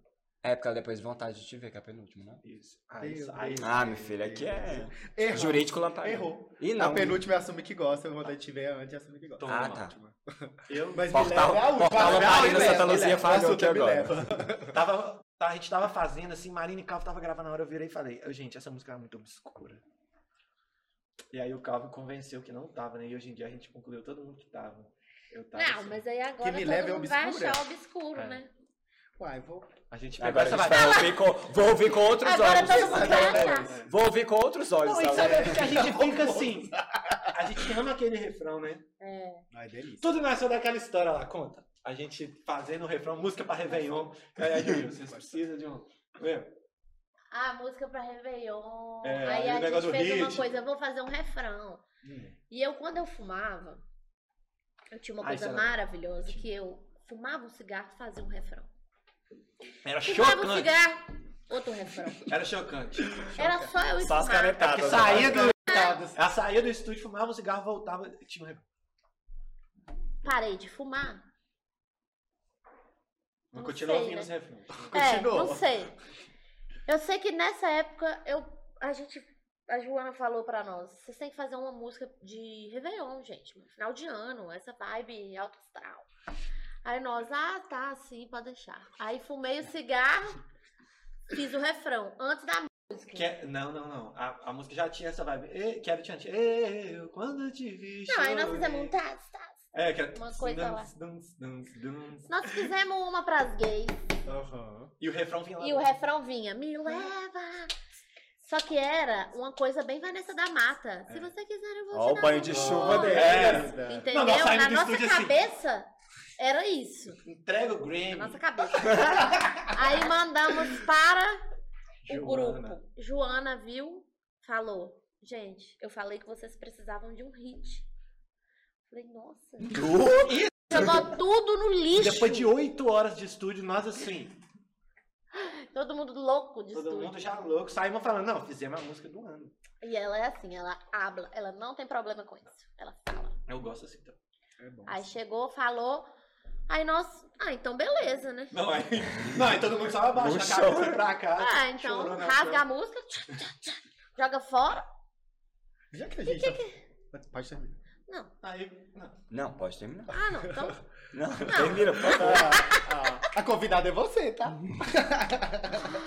E depois? Aí Eu veio em não sei. Zanzan, aí chegou em Zanzan, a gente tinha esse refrão, vamos usar, né? Ah, Aí tá. usamos. Mas aí a gente, tipo assim, Mudou a música mudou também. a música, e aí virou isso aí que virou. Mas, Aí mas é ela chique, ficou. é chique. Não, é, eu gosto. Eu gosto porque tem o medo para o tempo, mas o medo para o Isso, movimento. tem coisas lindas. Essa frase é. É. maravilhosa. E se você reparar, essa música começa igual ela termina, porque a vibe do Zanzan ela faz. Tem um barulhinho assim. E ela termina exatamente. Pra Mas- finalizar o disco. Eu não entendi a obscuridade ainda, assim. Você não acha? É, não, Mas tipo é assim, de, onde vocês... da é, letra, da sonoridade, do conceito. Ou, de- Ah, ou- ou dessa, que é ou desse banho que vocês tomaram É, da a Jojo. foi a Aí vocês Joana. ficaram meio assim pra gravar outra. Ela achou que agora tá mais puxa. Eu acho que é a coisa, eu- quando eu tive show, interpretação. então. E o arranjo também. Muito. É, eu, pra mim, eu, eu queria colocar uma coisa mais. é, um axezão, sabe Uhum. assim? Ih, lá! Mas aí também, né? Não, nós não tinha tanto tamanho também. E vai muito daquilo que a gente. Nossa, agora eu vou encaixar no Original Brasil. Assim. Ai, recheio. Sabe o que, que foi o negócio que fez a gente conseguir expressar exatamente o que a gente queria? Foi que eu e Marina combinamos antes com a banda. A gente falou coisa, vocês precisam confiar no nosso processo. Da gente ir só nós dois, que somos os compositores, Calvin também. Mas ele tá. ele Ele, tá de recesso. ele tá de recesso. Aí. Aí a gente foi pra imersão só nós dois e fizemos as pré-produções lá. Tipo assim, pré-produção é tipo. É, como o jeito que você imagina vai ser o esqueleto. Da mas é- música. ah, mas Mas é grava. letra e, e, e Grava, tipo demos. melodia Demos, também. tipo Tipo demos. demo. É, Ah, tá. literalmente a demo. Hum. É a demo. A demo já é uma pré. Então, tipo assim, essa primeira pré, né? A gente resolveu fazer. Por quê? Porque se eu chego pra banda e mostro um negócio com a pré, todo mundo ouve a mesma música. E aí já raciocina pro mesmo caminho. No Zanzan, a gente chegava e Chegar mostrava. violão. Então, eu te mostrar um negócio no violão aqui, o resto da música você cria na sua cabeça. Aí o Carlos cria outra. É. É. Ah, entendi. Entendeu? É, E aí- Mais rápido o processo. Mais É rápido. por isso que ele nasceu esse ano já. Começou esse ano, já terminou e já lançou já. Já foi. Muito Chique. Aí tem gente que demora três anos pra. Ô, louca. Tópico sensível, as minhas faves são assim. É. né? Mas aqui, é, falando de Zanzan, queria que a gente falasse de quê, amiga? Do setlist do, do, do show, você lembra? Ah, é porque aqui são duas pessoas que ficaram infernizando no Instagram pra vocês colocarem futuro na setlist. E uma vez vocês fizeram. Eu não sei se era É porque no. Vocês, vocês- não, é porque eles postaram a setlist que ia pro Lola. E aí, e, tipo, os anos acho que tinha, sei lá, pouco tempo. Ele, lançou- no final. É, Tinha uns. É, tipo, não tinham feito tantos shows ainda, ia ser o primeiro show dos Zanzan, sei lá, alguma Era coisa um dos assim. primeiros, Era um né? dos primeiros. E aí, tipo, na hora que veio a setlist, não tinha futuro na setlist. e aí, alguns dos Aí, quando foi no breve, vocês colocaram. Ah, alguns shows ela entrava. Tem músicas que não, a gente não sabe tocar bem. Aí era só isso mesmo, não era É nada isso, com a música. É, não é Mas a nada- gente a música é linda, a música é linda. É. Mas assim, tem música que a gente tenta, tenta e não. Que é a breve, por Um exemplo. groove. Não, me leva, porque a gente chama de breve. É a música me leva, né? É. E que tá todo mundo fazendo o que consegue fazer, mas não. Mas aqui, Ainda assim não. a Futuro, muitos shows ela entrou e foi, e foi Entrou no Sensacional também. Eu lembro que foi um pôr do sol que vocês chique. Nossa, pegaram. coisa linda. Sensacional. Gente, pelo amor de Deus. É, no breve tava chovendo. Sabe o que, que tem de Eu negócio curti. de set, Foi, foi, de set list? O que, que, que acontece? Que às vezes, tipo assim, é, existe um negócio da construção da vibe do show, Uhum. né? E às vezes tem uma música que é muito boa, é muito negócio, só que ela não consegue encaixar na, na vibe do show, nas transições, nas coisas. E aí, se você colocar ela, você mais decepciona do que É. você acerta a bola. Entendi. Tipo, você acha que você vai amar. Mas aí a música toca numa hora errada, você fala. Hum, É tipo quando você põe um, um álbum com transição em aleatório. É, Sabe? Que tipo assim, aí eu já espero que venha essa vibe agora. Sim. Aí corta. Tipo assim, mas gente, que que é? É, e tipo, É, você tá entendi. ouvindo uma música, ou então É coisas muito tesoura, né? simples. ó. Fica sem Gente, onde pôr. tesoura. Você tá ouvindo uma música muito rápida. Você ouviu um disco de garage, dubstep, essas coisas. Aí do nada você vai ouvir uma música que é não tão lenta, mas ela vai parecer extremamente lenta. Então no show a gente coloca todos os andamentos da música lá e fica pensando, pô, onde que nós vamos colocar isso aqui? Aí tem hora que não tem onde pôr uma música, sabe? Que ela é meio. é, já não é das preferidas, então a gente fala, ah, velho, vamos deixar ela de lado. O dia que a gente puder pôr essas daqui, a gente põe ela também. Uhum. Só que aí o show tem só 50 minutos. Toda vez que o show era de 50 minutos, futuro rodava. É. Show de uma hora e meia. Quero é presente, cu do futuro, né? o futuro a Deus pertence. A gente deixa, deixa. Deixa, deixa. Deixa, deixa. Que foi a música que eu fiz pro Chico, que era o guitarrista antes do Stain, que saiu. Aí por isso que fala saudade, Chico. Ah. Que fofo, fofo, fofo. E a pergunta era justamente essa: o que que vocês levavam em consideração assim, pra montar os set lists e tal? Mas aproveitando, eu ainda quero falar de conceito, porque eu sou viado, viado, quando fala de conceito, viado gosta. e aí, é, ainda voltando no conceito de Original Brasil, porque você falou que ele meio que veio junto, assim, com o processo de criação. E aí, é, partindo pra, pra estética visual, você falou até, né, da questão de, da camisa do Brasil, de, de ressignificar. Porque vocês trazem, igual você falou assim, ah, isso aqui é Brasil, a gente vê o que, que é Brasil, o que, que não é. E os elementos que vocês trazem, assim, é, tipo, isso, os elementos exatos da, da criação e tal, isso veio depois ou também já quando você tava pensando, já vinha, tipo assim, não, é um chinelo havaiana, é uma coisa assim, Brasil 2000, porque eu acho, tipo assim, que a estética tem uma pegada super É super 2000, assim, me remete coisas, sei lá, Nostálgica, da sim. minha adolescência mesmo, música, Sim. tipo, sabe, as tatuagens que remetem, sei lá, aqueles tribal, uma pele, tipo, É. de bronzeada, cheia de tatuagem, igual um tribalzinho, uma rena, uma marca de havaiana e tal. É. Não, é- são, são coisas que vieram. Eu já tinha esse conceito é, estabelecido na minha cabeça e eu tenho um problema que é quando eu penso, eu tenho uma ideia, ideia de, de conceito, eu preciso de escrever sobre aquilo que eu tô criando. E aí eu escrevi, eu escrevo e salvo muita referência no Pinterest também. Vou salvando, e vou salvando, e vou salvando. E eram coisas, e aí eu ia colocando assim, elementos, anos 2000, sabe? Tipo, todas essas coisas que tem, que são visíveis, eram coisas que eu ligava ao conceito original Brasil. Na minha Uhum. cabeça eram coisas que andavam juntas. Essa juventude dos anos 2000 mesmo, é uma coisa que pra mim é tipo assim, porra. A coisa mais linda que tem é a pessoa que foi jovem nos anos 2000, porque viveu a melhor fase de todas, de tudo que teve de, de moda e, e tudo. Que eu acho muito foda, particularmente. Tem gente que odeia. Mas assim, eu acho incrível. Eu acho que era, era uma época que tinha muitos Você já tava problemas. com tudo na cabeça já. É, é, é, é tipo assim, eu vai, vem tudo junto, assim. Aí eu só vou buscando outras coisas. Por exemplo, ah, que tipo de figurino seria legal pra gente usar, já que a Hum. gente tá nesse, nesse momento aqui agora, de Original Brasil, sabe? Aí a- as coisas vão, vão vindo sob demanda Uhum. e eu vou acrescentando. Mas a ideia, o conceito já tava todo muito... Mas você tá esquecendo uma grande parte que é. Marina, ela tem uma parada que é assim. Ela vira pra mim e fala. "Todo- é, todo mundo vai começar a usar bermuda. Do Ela nada. tem um negócio. Aí quando você entra, passa um mês, essas diva pop, tudo começa, as blogueiras começam a postar. A, o tino dela, pra esse negócio de Brasil Core, ela falou isso em- na época de Zanzan. que Você vê com esse, com esse negócio, falou, não, vai chegar o negócio de Brasil Core. Tipo, ela tem essa premonição das coisas. Então esse conceito do original Brasil já tava na cabeça dela. Já tinha tempo, porque Uhum. ela já já. tinha mais de ano já. Todo mundo no Brasil começou a lançar trabalho com isso. Uhum. E, e eu começava a ficar sempre chocado. Eu falava, que isso? A Marina tá falando desse negócio. e aí ela começa, isso aí com moda, com essa, principalmente com moda, né? É. Ela sempre sabe, tipo assim, se você começar a reparar nela, na vida da Marina, você vai ver que as coisas que ela começa a pôr de acessório, passam uns meses, as pessoas que ditam a, a moda começam a usar também.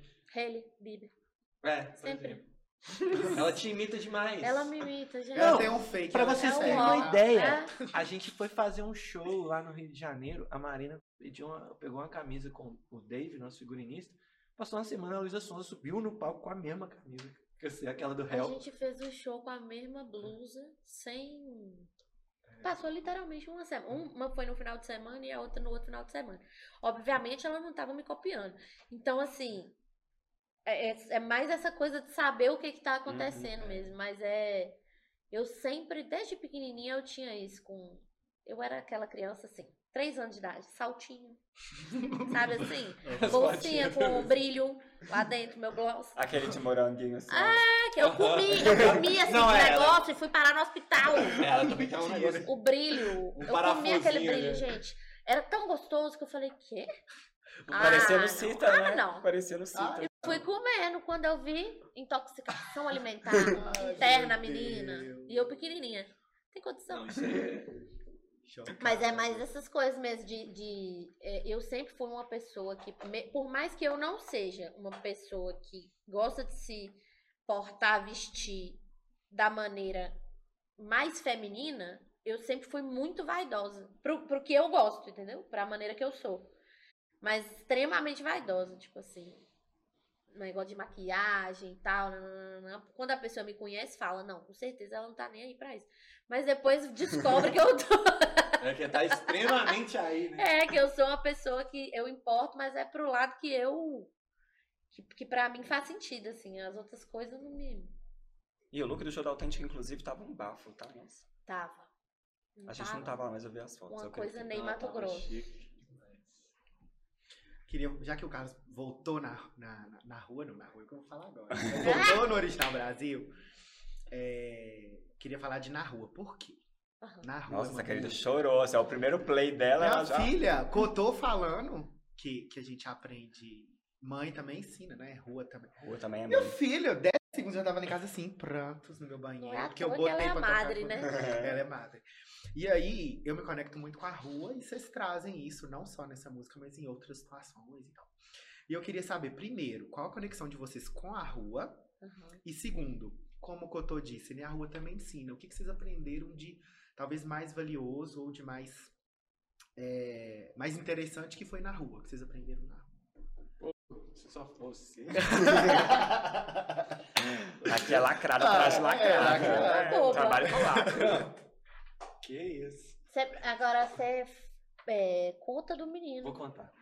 É... Não, deixa eu começar de trás pra frente. Eu cresci é, vivendo na rua. Eu sou, eu sou lá do Califórnia. Tem pouco- eu moro em Sagrada Família agora, mas tem quatro anos só. Então, a minha infância, minha vida inteira é rua, bairro longe, né? Que negócio, futebol na rua, brincar na rua, meninada. Então, a, a rua, né, que, que é que negócio de que eu não sei como é hoje, como vão ser as pessoas de hoje em dia, sem querer dar uma de velho conservador, né? E hoje em dia os meninos não vão pra rua, não brincam, que negócio, né? Mas eu aprendi, eu aprendi assim, na rua onde você apanha, né? Você sofre bullying. Não querendo falar que existe bullying, mas você tem que criar seus mecanismos de defesa. O que, que eu falei agora? Vou falar que existe? Não, que precisa praticar bullying. Mas é falei. existe boa, É. é, corrigindo. Corrigindo. Nós perdeu no raciocínio. Vocês viram que o raciocínio dele, ó, puxa, vai e volta. Normal. É. Então tá- Ai, cancelou, Ele falou aí. puxa. Não vem com isso. Não, é sem querer dizer que assim, o bullying é necessário, nada a ver. Tô querendo dizer que você, na rua, você aprende.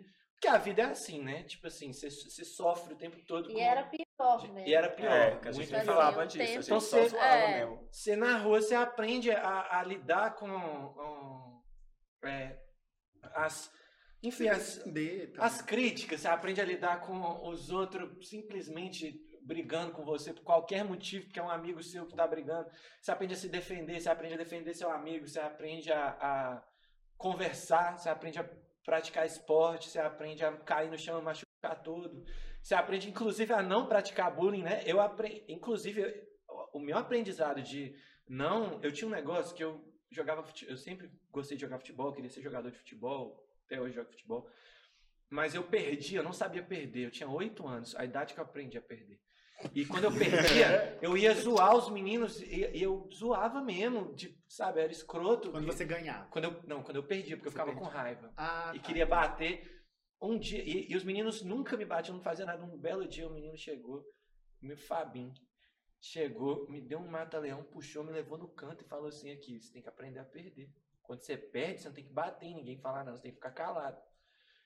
Isso aí na próxima, e ainda falou assim: na próxima, na próxima vez você vê você ganha. Ele tinha um ano a mais que eu. Eu Eu tinha nove. o Na próxima vez-. Ele falou: na próxima vez você vê você ganha. Me deu um mata-leão, me deu um selinho.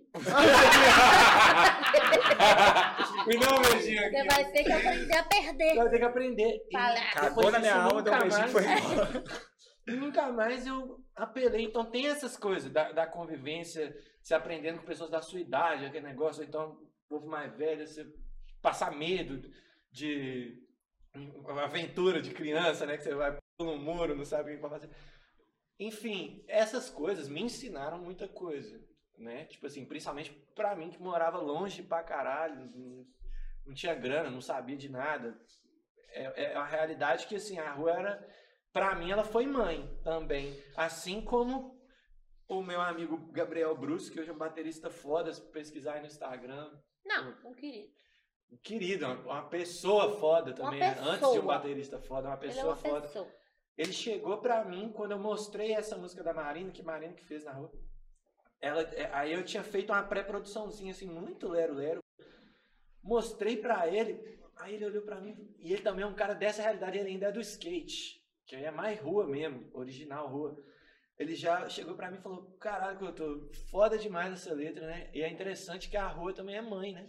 Porque a Marina escreveu como sotaque lá da região dela, que, que É, chama os outros de mãe. não era como a, a- é, na rua mãe, tipo, chamando a rua de mãe. É. Era na rua mãe. Bora pra rua, mãe. Ah, Era entendi. mais é uma coisa de sotaque. E Entendi. quando ele ouviu nessa perspectiva, eu, porque esse jeito que, que Marina compôs, ele não me contempla porque eu não tenho esse sotaque, eu não tenho essa vivência. Uhum. Eu só acho bonito, né? Me contempla só esteticamente. Quando o Bruce. em cima de mim. Pleno bem ao vivo. Quando o Bruce trouxe pra mim essa, essa perspectiva, eu fiquei contemplado, sabe? Eu falei, pô, é mesmo, a, a rua também é mãe. E aí eu falei, pô, vou colocar isso no início da música. E aí, agora, fala aí sua parte que é de compositora. Não. O que que acontece? Eu, eu fiz essa música pro Gilberto Gil. Passada. Fiz pra ele, escutei. Essa música veio assim na minha mente com a voz dele cantando. Aham.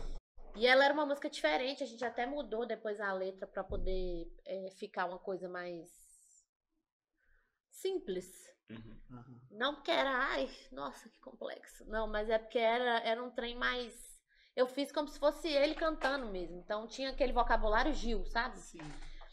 E aí a gente deixou ela mais um pouco mais simples e mas ela ela tem uma coisa pra mim que é além desse fato que depois surgiu que depois que o Bruce falou essa questão de, de- da rua ser mãe, ela tem pra mim essa coisa de é, aquele jeito do Gil de cantar e de agitar o lugar que ele tá. Sabe onde ele tá assim, o homem lá com o violãozinho, 93 anos e, e faz o trem pegar fogo cantando as músicas porque por causa da presença.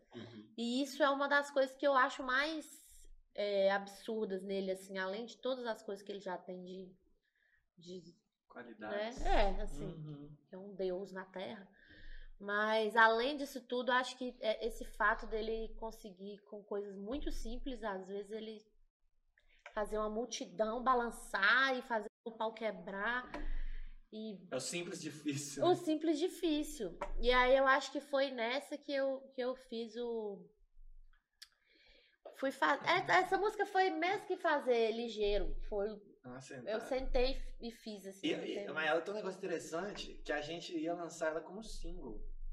Só que a gente não conseguiu ar- arrumar um, um arranjo legal, uma prod legal na época. Uhum. A gente, porque a gente tentou fazer um, um mix de prod do Sidoca, que é o, o nosso produtor musical, que tá sempre com a gente, produziu o Zanzan, Original Brasil, os singles, misturado com um DJ de Florianópolis chamado Afterclap.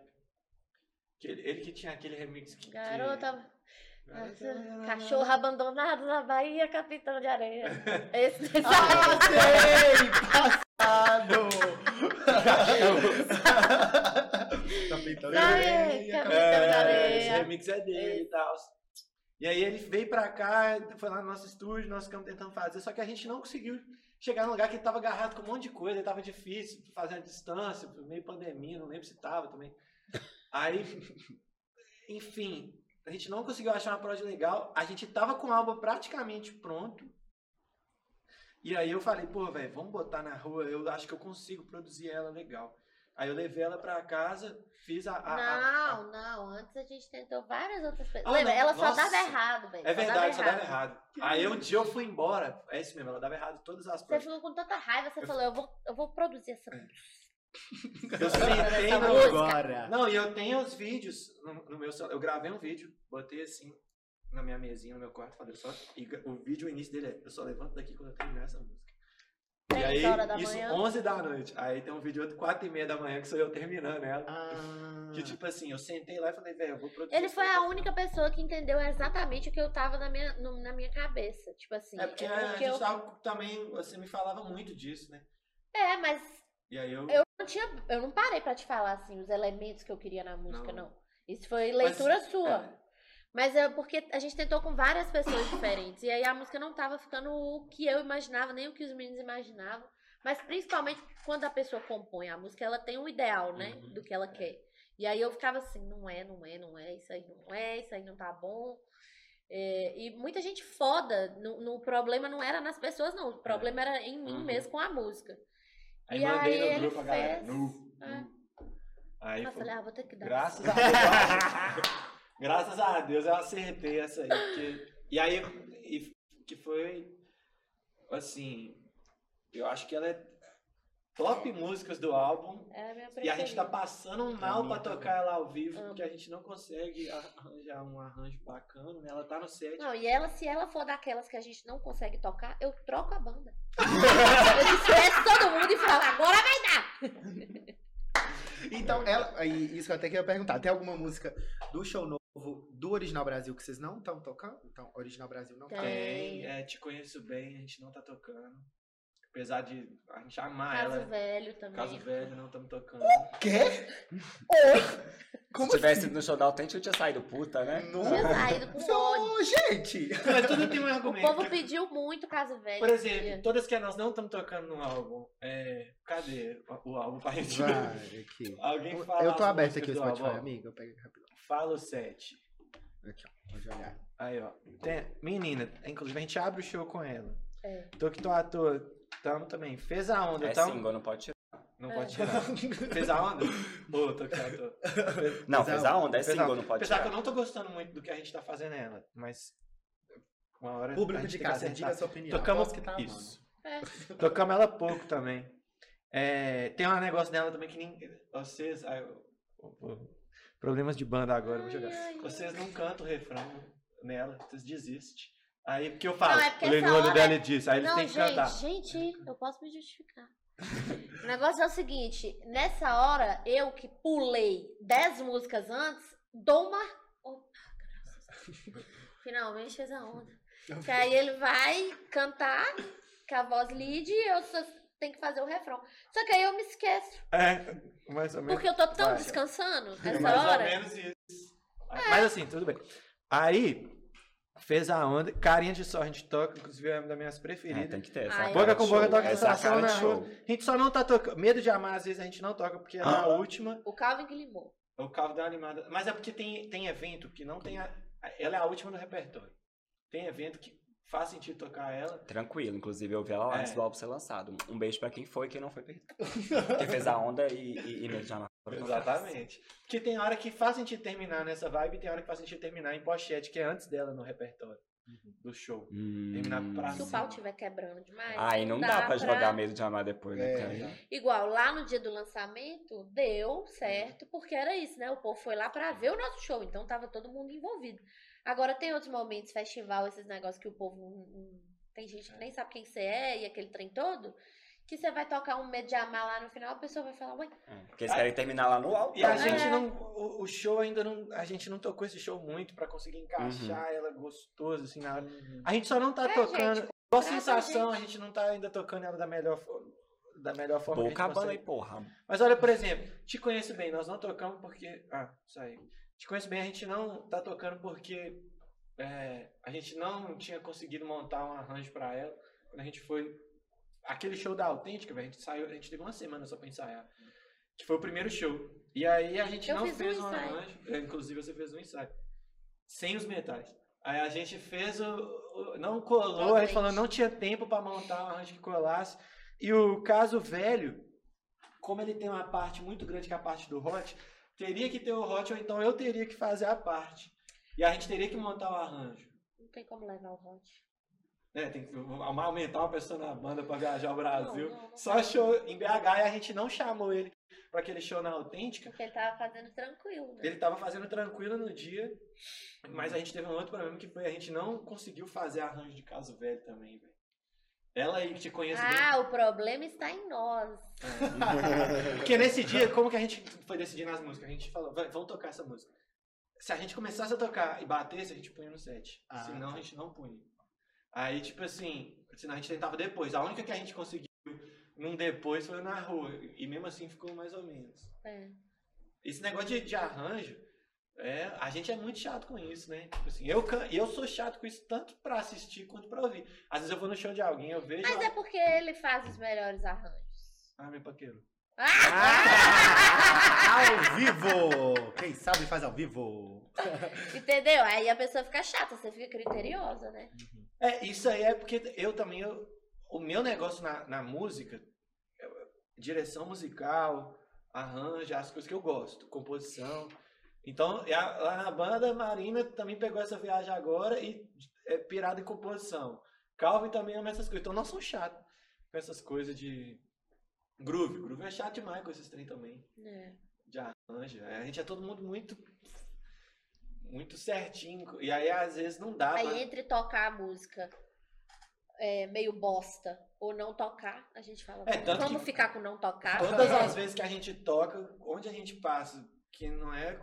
Tirando, salvo algumas ocasiões que não tem a ver mesmo, a gente passa o trator, velho. Tipo assim. Né? A gente chega. O show é muito mais impactante Não porque impacta. qualquer, tipo, o, o que a gente tem de mais forte é o show, né? É o, é o momento que a gente consegue mostrar para as pessoas o que a gente faz mesmo, porque ouvir ali no telefone, não sei o que lá e tal, é uma- muito diferente, é o que a gente estava falando antes.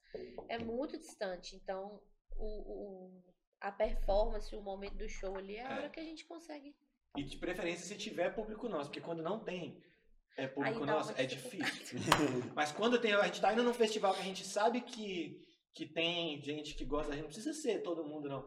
Porque muita gente às vezes vai tocar, por exemplo, tem um outro artista depois, Nossa! outro E aí já tá lá pegando grade. Aí a Aí pessoa- tá na sua cara, fazendo assim pra música.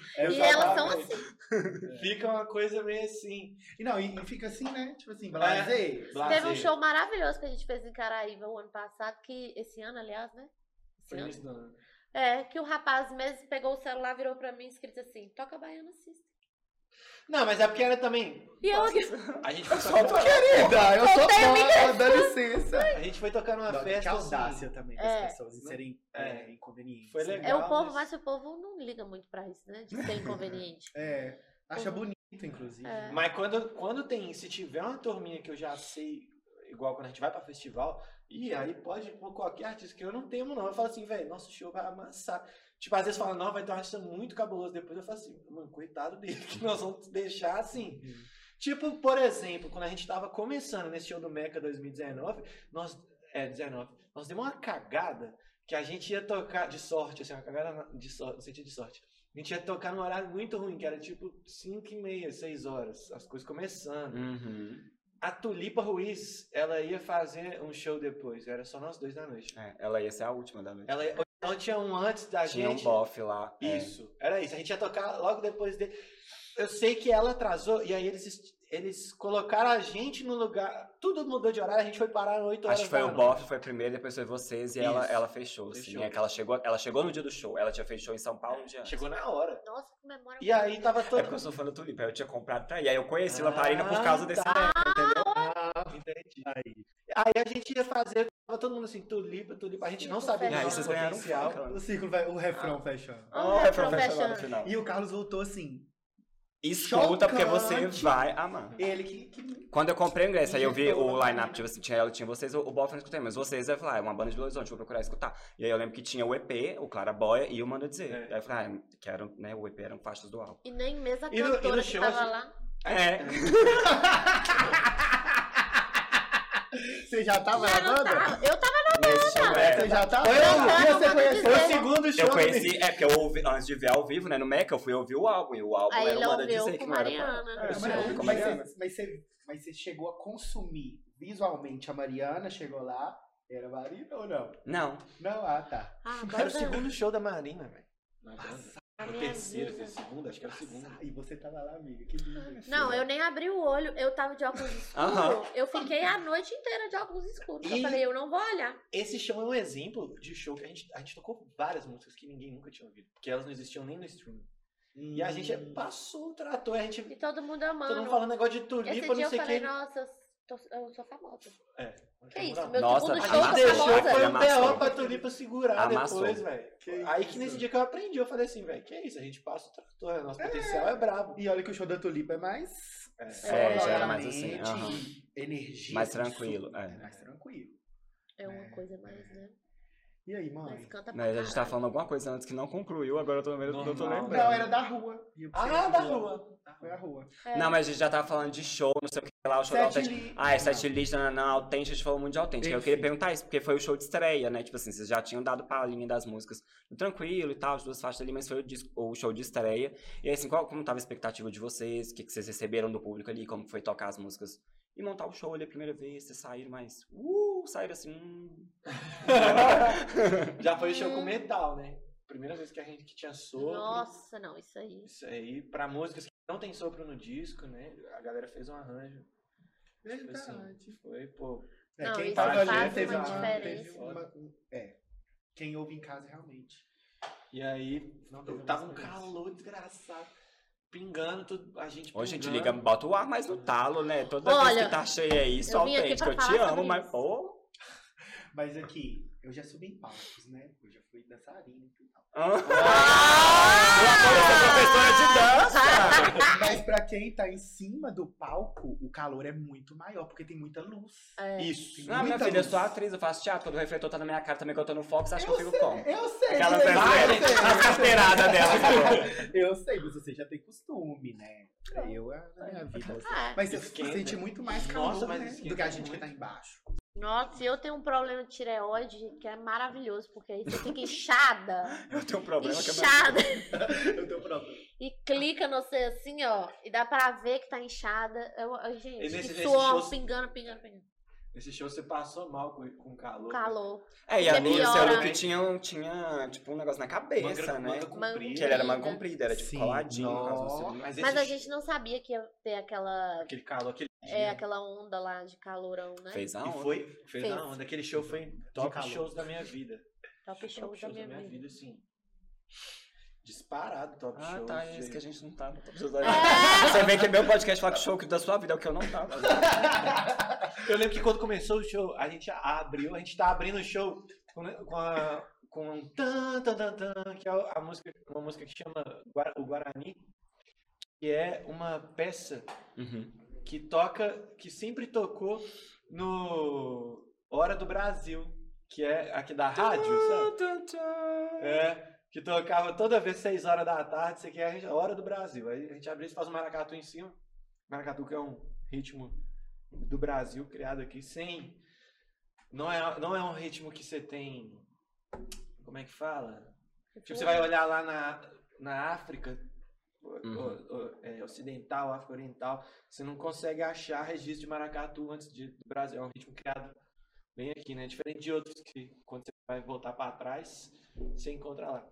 Então é uma coisa muito Brasil. Então a gente pegou, montou esse arranjo. Aí todo mundo ficou em choque. Aí na hora que transformou pra Menina, que é a primeira música do disco, velho. Eu lembro que a galera começou a cantar, eu olhei pro Calvin e falei assim, velho. Eu parei de escutar absolutamente tudo que eu tava ouvindo no retorno e tudo, só a galera cantando. Eu fiquei em choque, a, a voz da Marina eu não ouvi nada. Nem cantei. E tipo assim, Nem cantei, um mês, né? Tinha mais ou menos um mês que ele saiu Tinha ou menos. exatamente um É, mês, que a gente É. lançou dia 13 e o show foi dia 14. 12 de novembro. Tipo assim, nossa, eu fiquei em choque. Eu falei, não acredito que o povo sabe cantar desse jeito. É. Porque Muita gente, né? Nossa. Muita Muita gente. Não, deu sold out, Sold ué. out. Esgotou. Sold out. E a gente tava. é, a gente. qu- Quando liberou as vendas, eu lembro que vendeu 600 ingressos. Eu falei, não, vamos virar. No dia seguinte, a Marina Senna anunciou o show na. No- Arena Hall. Ai, na Arena Hall. Hall, no mesmo dia. No mesmo dia. Aí eu já falei assim, ah, agora. Agora fudeu. Todo mundo que gosta da gente gosta dela.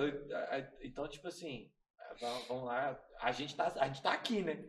Ela não vem aqui igual a gente toca. Aí ela pegou e cancelou o show. Ela não aguentou o rajadão da. Ela falou, não, eles já esgotaram, tchau. Eu não vou disputar Eu acho que foi isso. Aí no dia ficou muita gente querendo ir. Porque muita gente não, não comprou ou vendeu. Teve gente que vendeu pra ir no show dela, adiou. Aí Aí o povo quis, quis comprar de novo, não tinha O mais. dela é agora, Não, se é fuderam. janeiro. Todos os shows nossos na Autêntica foi sold out. Desde a Autêntica pequena. Aham, eu fui. Graças a. Pequena, eu fui uma vez. Foi no dia do meu aniversário, dia 29. E aí vocês anunciaram quê? de novembro. Olha. O dia que minha mãe subiu no palco, cantou com a gente. Aham. Mãe E eu tava lá. Minha mãe subiu no palco. Na hora de não me entrega. Sua mãe subiu no palco? Sua mãe subiu no palco? Subiu. Sabia disso, não? Ué, você Agora tava você lá, tava né? lá, Você- ué. Às vezes eu tinha que te contar, mas. É, Não lembro não. Que doideira. foi no dia do meu aniversário. E aí eu falei, eu faço aniversário. Alguém me respondeu na DM, ah, vou te dar um ingresso. Me deu um ingresso. Olha, que gente, que bom. Se olhar no seu DM, tem. Se olhar no seu Que DM, tem. Passada. Cheguei lá, nome na lista. Ah, foi da banda? É. Fui eu, com certeza. Eu dou meus off pra, pra fã desde. desde Então é sempre. isso. É no, no- no Instagram da banda. Que eu mandei mensagem. Eu falei, É mentira. uma duplinha que tem história, né? É uma que dorme no- na grade da virada cultural. Eu comentei com a Maria antes do episódio. Falei com ela que você dormiu na grade. Ele que dormiu. Ele! Ah, Eu tirei uma gente. panquinha assim pro show começar. Tinha um vídeo, uma Eu foto, não sei, amei. eu assim, puxando Eu uma. Sério, depois, ah, Carlos, já começou. Opa, Opa, e eu lá na frente. ó. Aqui, Tem Marina. vídeos maravilhosos desse Deixa show. eu te perguntar. Você já descobriu quem é a Letícia? Quem que é essa Letícia de Fez fez a Onda? Onda. Porque pode assim, começar a se explicar. Inventaram esse trem inventaram É. não, porque eu fiquei muito chocada. Eu cantava Letícia. Ah, você- achava que era Letícia Eu cantava mesmo? Letícia. E tipo assim, a primeira vez que eu ouvi, não é gracinha. Eu até, no meu Close Friends, eu postei, falei, gente, acabei de descobrir que não é Letícia. Eu olhou no olho dela e disse. Entrei e olhei. Mas eu isso Letícia, é eu falava, gente, eu eu tô sei namorando. que eu gravei. Vai chamar Olho no olho Letícia? dela disse. Então, Olho eu falei, gente, disse. namorando uma Marina, vai chamar Letícia? Como é que a Marina deixou essa música sair? Eu fiquei assim. Ô, velho, ninguém de nós pensou isso que parecia Letícia. Não. E vocês postaram no Instagram, então, tipo, no dia que ele postou, eu falei, minha filha, já, o- isso já foi no Instagram deles, o povo falar, você tá por fora. Nossa, fizemos até o vídeo, né? Sim, do- você chegando perto dela falando. É Gente, Letícia? eu não sei. Ninguém de nós entendeu Letícia. Você até me zoava, né? Você canta Tícia. É, ele fazendo a Porque eu tava tentando cantar uma vibe meio hot orelha, sabe? Aham. O orelha. tem um- É uma coisa chapadinha também. coisa uma- chapadinha. É. Aí eu falei, pô, vou fazer assim, olha, no olho dela de.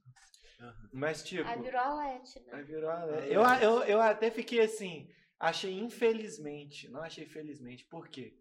Porque quando você ouve Letícia, não fica tão bom. E aí, acho que muita gente pode ouvir a música e desanimar. E se ouvisse Disse, ia gostar mais. Isso é uma viagem na minha cabeça. né? Eu gosto. Eu tava tranquilo, eu aprendi a letra antes dela ser lançada. É, então. Mais uma carteirada das fãs. Mais uma de carteirada saco. Das, das fãs. Elas pintam. Elas Elas, pintam. pintam. Eu queria, é, já que você falou do Maracatu, é que você, né, mais sete anos que você falou, oito, sei lá, que você, que você estuda maracatu, toca maracatu. É, tem uns sete anos, né, pelo menos. É, no Manda Dizer, o maracatu ele tá bem presente, né? Como você disse, você pegava ali é, é, o, o- o- o- vamos chamar de ritmo, pode ser ritmo? O ritmo muito bem redondo e bom, eu quero desse jeito. Mas a gente consegue ver é, é, no, no- no Original Brasil que tem, não, não especificamente no maracatu, mas esses ritmos de uma forma mais construída. Como que você conseguiu é, manter a sua raiz, que é o maracatu, como você disse, você gosta de maracatu e tal, e expandindo. Você. Ele aqui impressionando. Aqui faz uma- Não, mas Aqui eu... tem pergunta. É, aqui tem pergunta. Aqui, aqui, Aqui é tem estudo, É, é, que é. Que não é pouca coisa, não. Como que você consegue manter a sua raiz, né? ma- Mas desconstruir ela, não Entendi. entregar ela redonda? Como, como que foi essa virada de chave mesmo? Tipo, eu não preciso fazer desse jeito que eu já fazia Aham. antes. Eu posso fazer desse, que talvez é mais simples ou é mais fácil, eu não sei. Você que sabe. Me conta. Eu tô vendo assim, a gente tá- é que a gente tá acostumado com. Como é que formou a banda? Ai, É. Como é que fez o nome? Ah, não, gente. Tá vendo? Dá entrevista só pra funk aí, tudo melhor. Eu vou começar. Pensa nisso. É fã. Entra lá no Last FM dele. Tem quantos plays no Lamparina? Ah, Ah, dois mil. então- Beleza, agora. Beleza, agora. Véi, Vou ver se eu tenho dois mil. o negócio do. é, esse negócio de identidade tem, tem muito a ver com o que, que você tá ouvindo na época, o que, que você tá pirando, né? Tipo, você usou o maracatu de chave, assim, pra pergunta. Eu estudo o, mara, o maracatu de baque virado, especificamente, que eu estudo.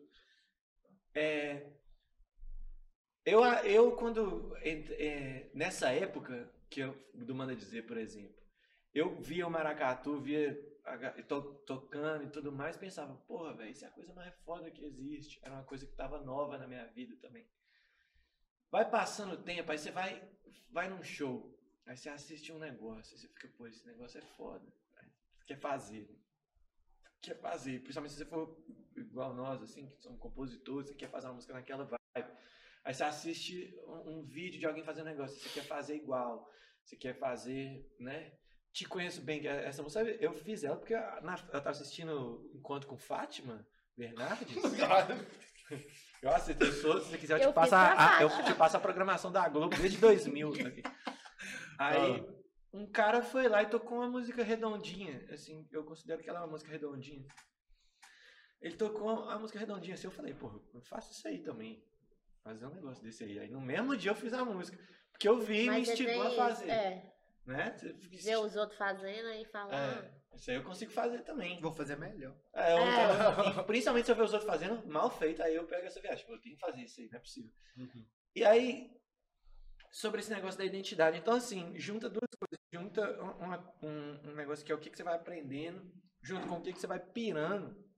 Você olha e fala, porra, velho, isso é muito foda, a gente tem que fazer isso. Né? Tipo, eu não tinha estudo nenhum, nenhum há, há, há cinco anos atrás sobre pagode, nem sobre pagode baiano. Eu, o, todo o pagode baiano e o pagode que eu conhecia é, era, era por pagode baiano que eu tô querendo dizer, porque aqui a gente chama de pagode baiano, mas na Bahia é só pagode. Aham. Mas eu só escutava, ouvia, não sabia sobre nada da história, não sabia o, o- o ritmo, não sabia tocar, qual que era a pegada, a onda.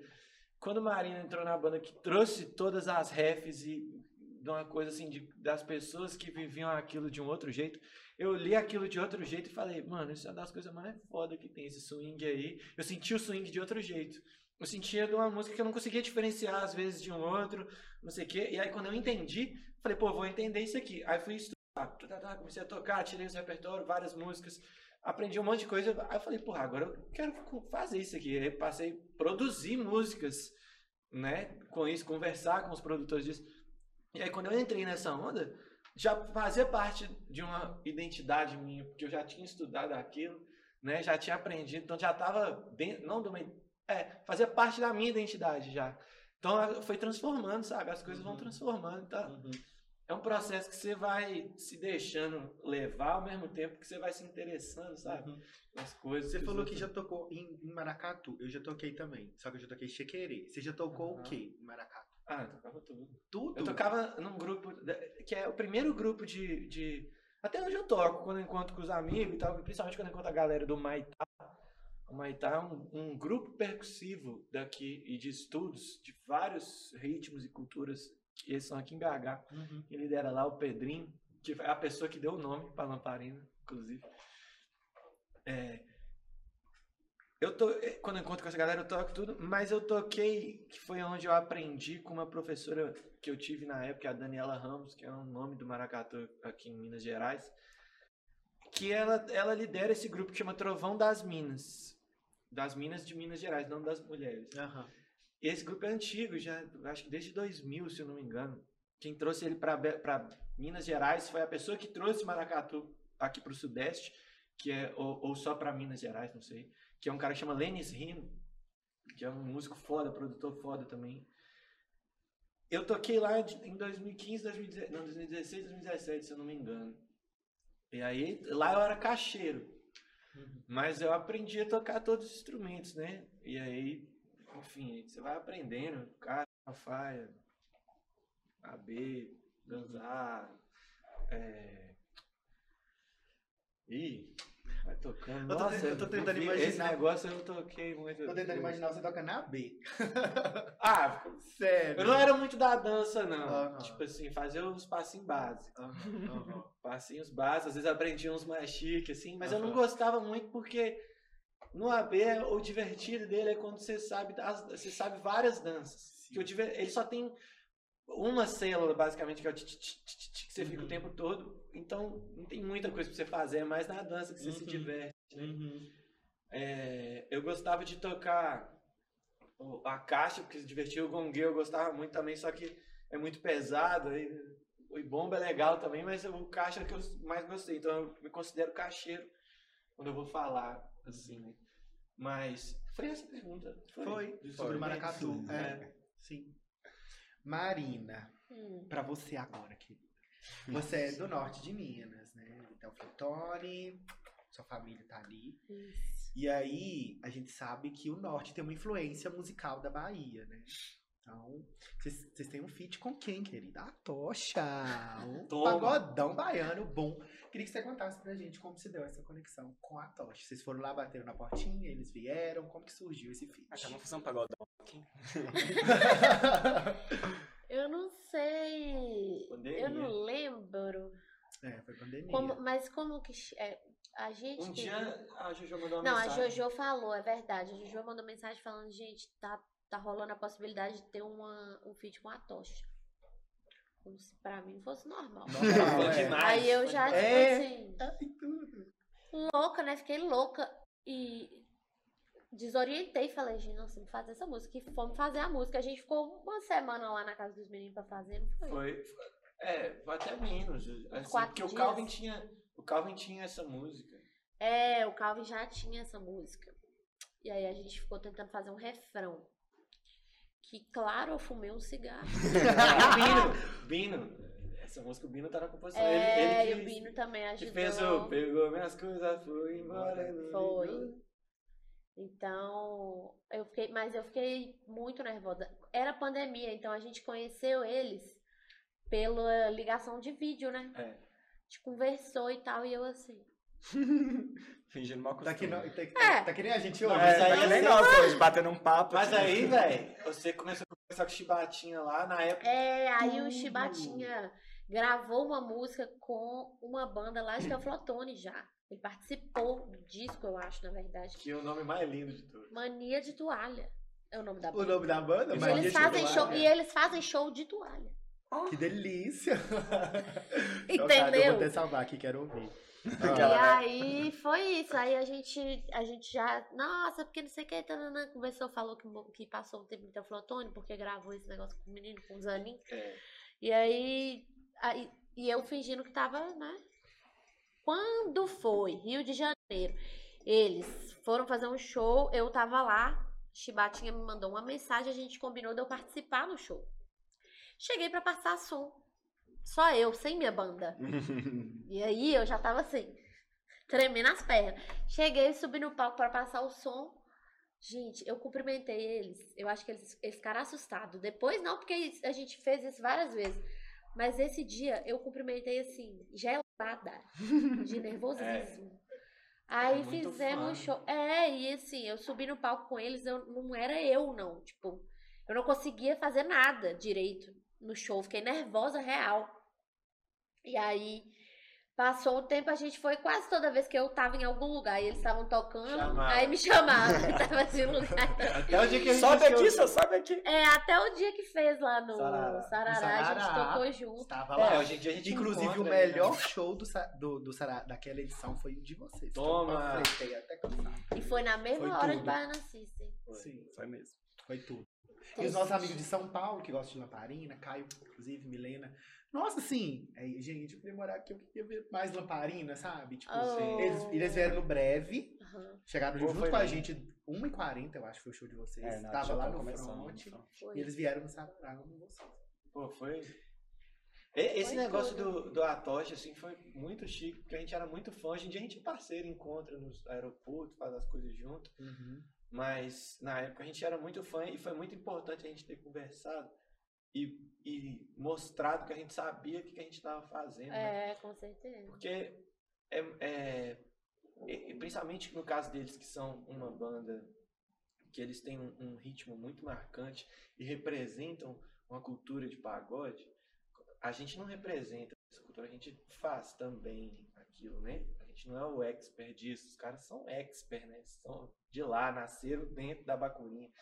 E aí, quando você vai conversar e você demonstra que você conhece as referências, que você sabe o que você está fazendo, que você vai tocar, você sabe a linguagem, que você sabe, porque tem no universo dos ritmos e, e das culturas tem muito disso. É, é, existe um, um lugar onde as pessoas estudam, as pessoas que estudam e também nasceram lá, e as pessoas que nem nasceram e nem estudam, sabe? E querem fazer. E né? querem, querem fazer. fazer. E é muito ruim quando você bate de frente com essas pessoas que não sabem o que elas estão fazendo. É, sabe? tem essa coisa de pisar, você tem que pisar devagar, né? Se você tiver no for para alguma área que não é um lugar que é o que você tem conhecimento já de vivência, mas você estudou, já é uma coisa complicada. Agora o povo gosta de fazer sem nem saber nem porra nenhuma. Ah, tá fazendo, vou fazer também. É, e É. aí eu acho que é muito doido, porque teve essa febre agora, né, nos últimos tempos, que pagodão virou uma coisa todo mundo ama, é, forró, forró, que eu digo é forró, forró lá de cima, não é forró Shot. Não, é shot, sertanejo, não. não É, é um forró é, é um forró mais raiz. que acho que tem mais o nome de a rocha, Ah, sabe? sim. essa, Ah, essa sim, coisa. tá. Uhum. Isso tudo virou uma coisa muito é, que a- o Sudeste começou a consumir loucamente. E eu, quando eu estudava aqui em Belo Horizonte, o povo da, da minha sala, eu falava as músicas que eu gostava de ouvir, o povo rachava os bicos, tipo assim, achava engraçado, não era uma coisa Uhum. que realmente as pessoas consumiam, era só engraçado, tipo, ah, o que, que é isso? Pelo amor de Deus, que música é essa? E tal, e sempre fazendo graça do, do- de uma coisa que hoje em dia agora as pessoas estão É. idolatrando, graças a Deus, né? Porque aí dá É. dinheiro pra eles, que é um povo que nunca ganhou dinheiro, fez muita coisa e nunca ganhou E porra ainda tem nenhuma. a questão de que chega. Quando sai do lugar de onde, de onde é criada e onde vive aquela cultura, ela chega de outro jeito, né? Sim. Aqui a gente consome muito o, o pagodão, é, mas ele é muito consumido, não. Ele é muito consumido uma forma eletrônica, né? É, dizer, Baiana System, a Tocha, tem outros que fazem o pagode regional, É. que não é consumido aqui, né? Que é uma, uma tocada um pouco diferente, a estética um pouco diferente. Chega com outra estética aqui. E Uhum. faz diferença você ter as referências, por exemplo. Lembra quando a gente foi. foi que não é uma referência assim tão regional, não, mas você- quando a gente foi fazer Sensação, a primeira pré-produção que a gente tinha feito era assim, um BPM baixinho, se eu não me engano, era 90. A música muito. eh, era lento. E aí, quando a gente foi fazer o disco que a gente foi gravar, a gente tava lá gravando. E aí a galera, começou- todo mundo começou a falar, "Véi, essa música tá muito devagar, você principalmente já alertou, vai estar muito lento, o Bino falou também. A gente não sabia como que a gente fazia. Aí você trouxe a ref que transformou tudo, que é aquela música do, Harmonia. da harmonia, como é que chama? Swing Sangue Bom. É. É uma música super famosa. É, Como é que é o refrão? Deixa o corpo solto. Balança, balança, balança. Não pode parar, pode remexer, pode pra quebrar. Aí, tipo assim, quando ela trouxe essa, que é do Harmonia do Samba, Sim. Né? Que hoje é só Xande, Xande Harmonia. Chama de harmonia. Tipo assim, pô, essa ref transformou, velho, pra gente fazer a música. Porque a gente tava sem referência, a referência certa, né? E, e aí você trouxe uma coisa que não. Essa música fez muito sucesso, mas não fez tanto sucesso aqui, mano. É, Tipo assim, e era mais pra quem gostava só. Lá em- eu só tinha ouvido essa música que minha tia ouvia. É. Então, tipo assim, é, essa referência no meio lá da, da nossa produção transformou. Aí a gente, porra, velho, tem essa música. Aí a gente ficou ouvindo ela, prestou atenção e falou, caralho, agora entendi o caminho aqui pra seguir. E aí transformou, virou outra coisa. E aí virou a música Sensação, que a gente tá passando mal pra tocar ao vivo também do jeito foda. Vai, vai. Aí quer inventar os negócios, pegar as refs, aí depois, ó, na hora do Os chegar caras tocando com Na hora do show 30 precisa de oito pessoas na percussão. Nós temos o Bino. Então, Com dois braços. é difícil. Essa música, inclusive, foi. Assim que eu ouvi, eu falei, gente, eu sei que é ref deles. Se essa pessoa tivesse nessa música, eu acho que tinha explodido. Piscirico. Uh, Ah, não. Aí pra mim. nós tentamos. Tenta... Aí pra você essa morria, você nem música? passava mal, você morria. Nossa, não. Pra essa gente. música? Nós te- lembra que nós, nós conversamos de. não- nós não tinha tempo hábil pra conseguir fits pro, pro álbum. Tipo assim, de, de conversar. A Juju chegou a conversar com a, com a Prod. Então vem no próximo. Vem, pô. Que aí ficam ainda vai sair. mais- É, se eu Marina não posso- Márcio Vitor de pé. Eu não vou na gravação. Passa Vai ser pandemia, grava de É, grava ele lá e eu aqui. Não, você é doido, cara. Tipo, Dos Pra mim não tem a inventores aí. menor né? condição. Claro que Eu tem. desmaio, amiga. desmaio, perco ar, fala. Não vai Sabe? sair nada, né? Vai Não, ele vai aí, como é que é a música? E eu, Tem que entrar num personagem. ó. É. Aqui eu não sou fã, aqui eu sou profissional. Eu canto.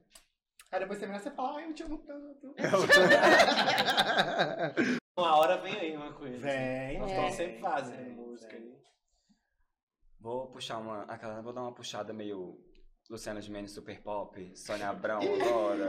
Porque além de parceiros de banda, vocês são um casal. Ah, é? ah, Pra quem não sabe, tá sabendo agora. Eu, inclusive, demorei a saber que funk é essa. Eu vi umas cantadas aqui. Mas nem percebi, Ah, né? não. Se você não percebeu até agora. Mas é. Porque aí tem algumas faixas, algumas composições, assim, que a gente vai ver, acho que principalmente em Original Brasil, que a gente percebe, assim, que. tá- Ou pelo menos imagina, né? Que seja sobre vocês, que seja sobre a relação de vocês, que são declarações. E aí, assim, são mesmo, tem essa troca entre vocês, assim, de trazer uma música que você fez um pro outro e tal, e vamos botar isso no disco. E como que é receber isso do outro também? Tipo assim, ai, É pra mim, obrigado. ficou falando pra mim, eu tô fazendo a música pra você. E eu assim, tá. Aí tô, tô fazendo, nossa, você tá ficando linda. Eu, tá bom. Aí, nossa, tá ficando a coisa mais linda do mundo. Só que é, a gente, apesar de namorar, nós somos parceiros de banda.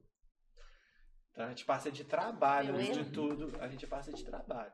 E aí ela chegou um caber a música. Puta merda, manda pra mim. Aí ela mandou. E, e nessa época, a gente tava mandando várias músicas um pro outro. Tipo assim, é, acabou que as que eu fiz pra ela não entraram no disco, mas tem, tem, uma, tem uns hits lindos, né? E aí ela chegou e mandou essa. Que ela falou, eu tô fazendo a melhor de todas. Ah, Toma. Pegou, mandou. Aí eu ouvi a música e falei, velho, muito bom, mas ela não parece que tá pronta, não. Ela tá meio sem perna em cabeça. tá- Aí ela ficou abalada assim, mas eu falei, não, mas a música tem potencial, que ela é braba. Só que a, a gente tem um, um- um caminho livre entre eu, ela e Calvin de pitaco na composição do outro quando a gente vai usar para nosso trabalho. A gente é sincero, eu falei, não, é mais um dia aí fazendo, você vai chegar lá. Aí ela chegou, foi embora pra casa. Não foi embora, não, já tava em casa. Pegou a, a música, depois no outro dia ela mandou pra mim. Eu falei, puta merda, agora, agora você entregou sim. Jamais imaginei que poderia, que poderia ter ficado tão bom que é a música boca com boca. Bom, Que eu falei, velho, isso aí é música de tipo assim. é, tem que ter oportunidade das pessoas ouvirem essa música, sabe? Tem que ter oportunidade dos criadores de, de trilha sonora de filme, de novela, ouvirem essa música, porque isso aí é facilmente uma música que poderia ser um clássico do Nando Reis, um clássico do Samuel Rosa, sabe? De é, pessoas que são tidas como grandes nomes da composição desse tipo de, de Uhum, canção. Que tem grandes trilhas, assim, É, né, na Ana Carolina, um negócio assim, sabe? Desse mesmo tamanho de, de nível de composição. Eu falei, velho, essa música é mais braba que você já fez.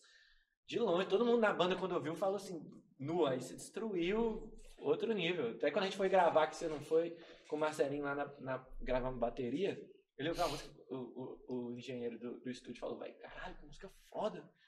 Parece essas coisas que esse povo cabuloso, né, faz. Eu falei, mano, essa é a vibe. Mas nós somos cabulosos. Que É. ofensa é essa? Não, exatamente, esse povo cabuloso assim, Sim, que já deu a brincando. carreira renomada, né? Sim, sim, sim. Um dia a gente chega lá, né? É. E aí você entregou essa aí, foi? Aí eu, eu fiquei assim, porra, não vou conseguir mandar uma desse nível, né? Tem, mas é do, do álbum que tem que é que foi assim dedicada de para foi Eu boca sei. com boca e medo de amar. Não, mas medo de amar é aquele negócio que você fez pra sua relação com o amor, Ah, tá. né? Ah, Não é você fez... É, mas, no, mas no show ela falou, no, Falou. no Tranquilo, ela falou assim que, né? Ela, Não. ela falou tudo sobre mais. Exatamente, mas eu interpreto... do meu lado. Eu interpreto Você como uma coisa assim. todo. Sabe como que eu interpreto a, a de amar? Sem zoeira. Eu interpreto assim, fez pra mim, mas o que que eu represento na sua vida? É. né? Tipo, É. ela ela é um presente seu pra nós, e principalmente sobre você, sua autoestima com amor, essas coisas. No Boca com Boca, você me deu um presente mesmo, velho. Tipo assim, ela fala só, é uma coisa que eu senti totalmente pra mim, sabe? Porque o Medo de Amar fala sobre você, né? Hoje eu não, Ah, mais. Eu tava falando, o Boca com Boca, você, É, o medo de amar você, é, você me inclui é, na, o, na música, assim. é o recomeçar, né? Uhum. Tipo assim, no amor. É tanto que a gente considera ela uma música de superação. É, nossa, ela é total. É, tipo, é poder sentir O isso de medo novo sem amar, sim, medo. Com certeza. Porque o que veio antes, puta que pariu. E, É. a eu acho- Exatamente. eu acho que as pessoas têm muito medo de amar mesmo. Ô, Muito minha medo. filha, eu não tô há 10 anos encarada à toa. Não à toa ela é a minha favorita. Tem me... é, Nossa senhora, eu fiquei nove anos, Quem sei ama lá, tem medo. oito, solteira também, porque eu ficava nessa, tipo assim, não quero lidar com isso. Mas, né?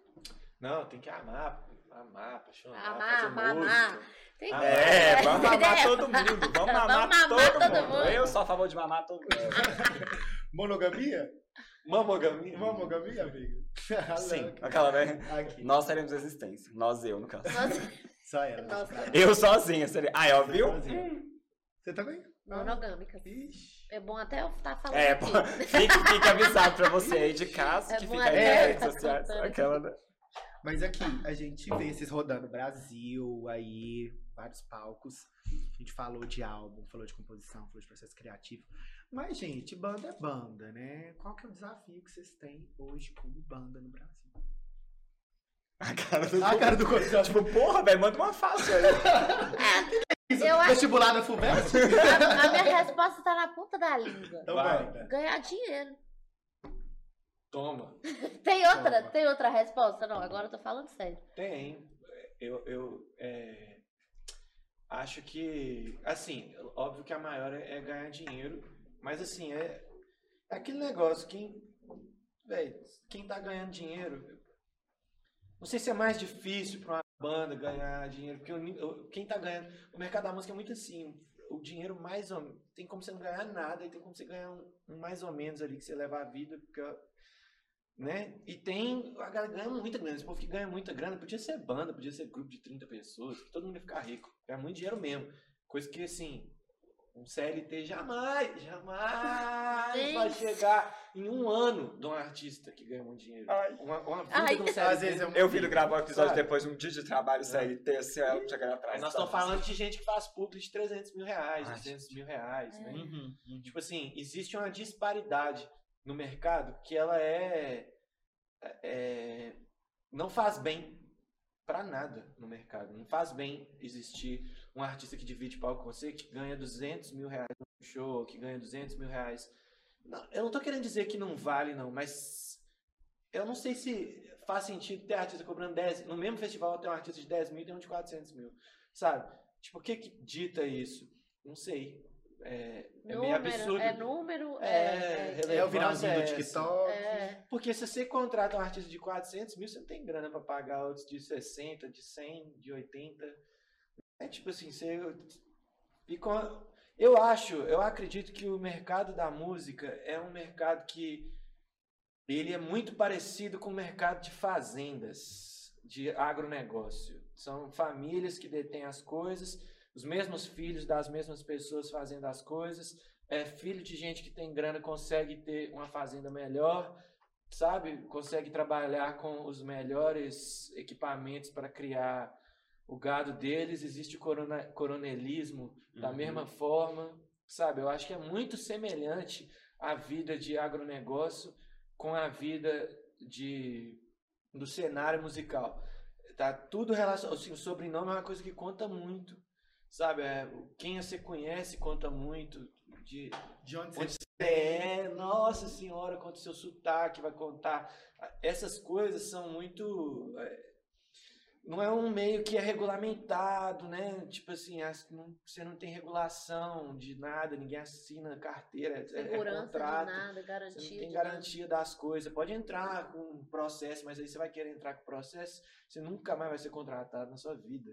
Sacou? Uhum. Tipo assim, todo mundo é amigo de todo mundo. Uhum. As mesmo dono dessas coisas é o dono da empresa de publicidade, que é o dono, é, ou a dona. É, todo mundo faz uma mesma galera, é muito, muita, muito parecido com o que a gente vê nos filmes. É assim também na vida real. Então, o desafio da banda é conseguir espaço para um mercado que as pessoas acreditam que o, o artista solo.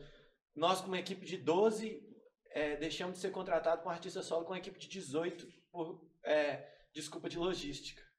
Sacou? A logística já foi maior para levar 18. Pra, pra gente que pode estar cobrando um caixa X e esse artista gastando, do- cobrando 2X. Então, a- um- sabe esse vídeo A que a Manu não Gavassi postou? Uhum. Aquilo ali tem é tudo muito realidade e é engraçado porque os, os artistas ficam comentando aquilo também. E só que eles mesmos reproduzem aquilo, alguém inventa que é assim que tem que ser e os outros começam a fazer também. Eu não, eu não gosto de, de a maioria das coisas, a gente toma muito cuidado pra gente não se sexualizar nas redes sociais, que a gente acha tem tipo assim, eu acho um absurdo eh, esse porno soft que existe no, no mundo artístico, porque só a gente fez um show no Rio de Janeiro que tinha mais de 10 crianças assistindo a gente, sacou? E eu não sou um velho conservador, não. fãs. Mas eu não vou aparecer pelado pra uma criança, velho, que me segue e gosta da minha música. Eu sei que eu sou referência pra ela, sabe? Tipo assim, da mesma forma, é, eu não gosto desse negócio de, de ser muito distante, parecer que eu tô distante das pessoas, sabe? Uma postura de, ah, de rei, sabe? Isso não me agrada em nada. Eu acho que existir isso tem que chegar num fim, sabe? esse negócio de assistir show e ficar prestando atenção só no que, que a pessoa tá usando, na roupa que ela tá usando, é a música, vai com Deus, sabe? Isso aí vai levar a gente pra algum buraco, né? E aí eu fico vendo os artistas comentando lá no negócio assim, ah, isso mesmo que eu penso. Ou seja, não tô querendo criticar que, que ah, você fala isso, você reproduz. Provavelmente, se ele também sente isso, ele tá se sentindo na obrigação de reproduzir uma coisa que ele não concorda. Então tem algum, alguma força vertical que está fazendo todo mundo se reproduzir, né? Esse, esse comportamento Mas que ninguém sabe de onde que vem. não é? tem muita gente que, principalmente lá nos comentários, que diz não concordar, mas que teria uma visibilidade, assim, às vezes muito maior do que da própria Manu Gavassi pra estar falando o que ela tava falar. falando. É. Então, assim, se, se tem que partir de alguém pra começar a fazer, não é eu, Marina, falando aqui é, é, no show ali para 600 pessoas falando que, que é sexualização, que eu não concordo com eu me sexualizar pra eu, pra eu conseguir meu sucesso, principalmente sendo mulher. Porque pra mim não é isso que, que, que faz sentido, mas assim, se faz sentido pra alguém, foda-se também. Mas assim, é, eu acho que não é eu falando isso aqui, não, não é dado a devida importância para esse assunto, como se fosse uma pessoa grandona lá falando, sabe? E as pessoas iam escutar. Se, É. se fosse pegar as grandes aí da- do pop e começar a ter esse discurso, falar, gente, tem que partir de alguém, né? Pra alguma coisa É. mudar, tem que partir de algum lugar. E não, não se vê mudança nenhuma. Não, gente. é, é cada vez pior, inclusive. Fica, você começa a ficar preso e, e na verdade eu acho também que muito desse comportamento é porque quem manda nos meios, quem manda nas coisas não são os artistas. a gente é muito marionete. Quem manda são os produtores, os donos das coisas, as empresas de publicidade, os contratantes, As quem determina. E você tem muito medo de perder aquilo que você conquista. Então eu também entendo é, os artistas que estão lá se posicionando, mas não querem falar porque tem medo de perder aquilo que eles conquistaram, né? Porque a Uhum. maioria veio de baixo. Então, porque normalmente quem, assim, por mais que que igual eu tenho, igual eu comentei que se você tem grana, você, você consegue com mais facilidade, de fato. É, dinheiro sozinho não faz nada, você precisa também de uma verdade, de transmitir uma- um talento, né? Só que existe o, o, o fator que é o prestígio também e, e- e- enfim, você não quer perder as coisas que você conquista, né? Então é um, um lugar que tá todo mundo com medo. E aí, olha como que é engraçado a gente pensar as coisas desse jeito. A gente critica e tem que saber observar o, o, o movimento das coisas. A Marina comenta muito comigo da vontade dela de não se sexualizar e tal. Eu também sou muito a favor de ninguém se sexualizar é, se isso for a, a moeda de troca, Uhum. sabe? Tipo assim, você depender da sua sexualização pra você. A não ser que você tenha um privacy, um OnlyFans aí, tudo bem. Mas, tipo assim, se, se a arte depender disso, se sua música tiver depois da, da, da- de você, não da sua imagem, da sua imagem pelada, tem alguma coisa que tá errado. Sacou? Porque, uma, porque a música a gente ouve com o ouvido, né? Por mais que eu acho que tem é uma experiência inestética. Mas aí, enfim, a gente conversa muito disso. E aí a gente entrou numa discussão ontem, né? Que a gente tava. Não discussão de conflito, mas que a gente começou a comentar da. Madonna. Que a Madonna usava pouquíssima roupa naquela época, e aquilo foi transgressor, assim. Né? Pô, ela parecia seminua na, nas apresentações, nos prêmios. Aquilo foi um choque num mundo que era muito mais conservador que o mundo de hoje. Hoje em dia é muito normal você ver uma pessoa assim. E aí olha como é que é engraçado. Hoje em dia a gente já tá criticando as pessoas que estão aparecendo dessa forma. Vai na internet. é, O que, que eu tô querendo dizer aqui? A Madonna pegou e transformou a imagem da mulher, tentou jogar ela lá na frente e falar, não, peraí, velho, a gente pode se vestir assim também, né? E aí hoje em dia é o oposto, tipo assim, você se veste daquele jeito, você tá aparecendo demais. Porque todo mundo começou a se vestir aquilo, exagerou, porque não era sobre isso que ela estava aparecendo naquela época, né? Era um discurso.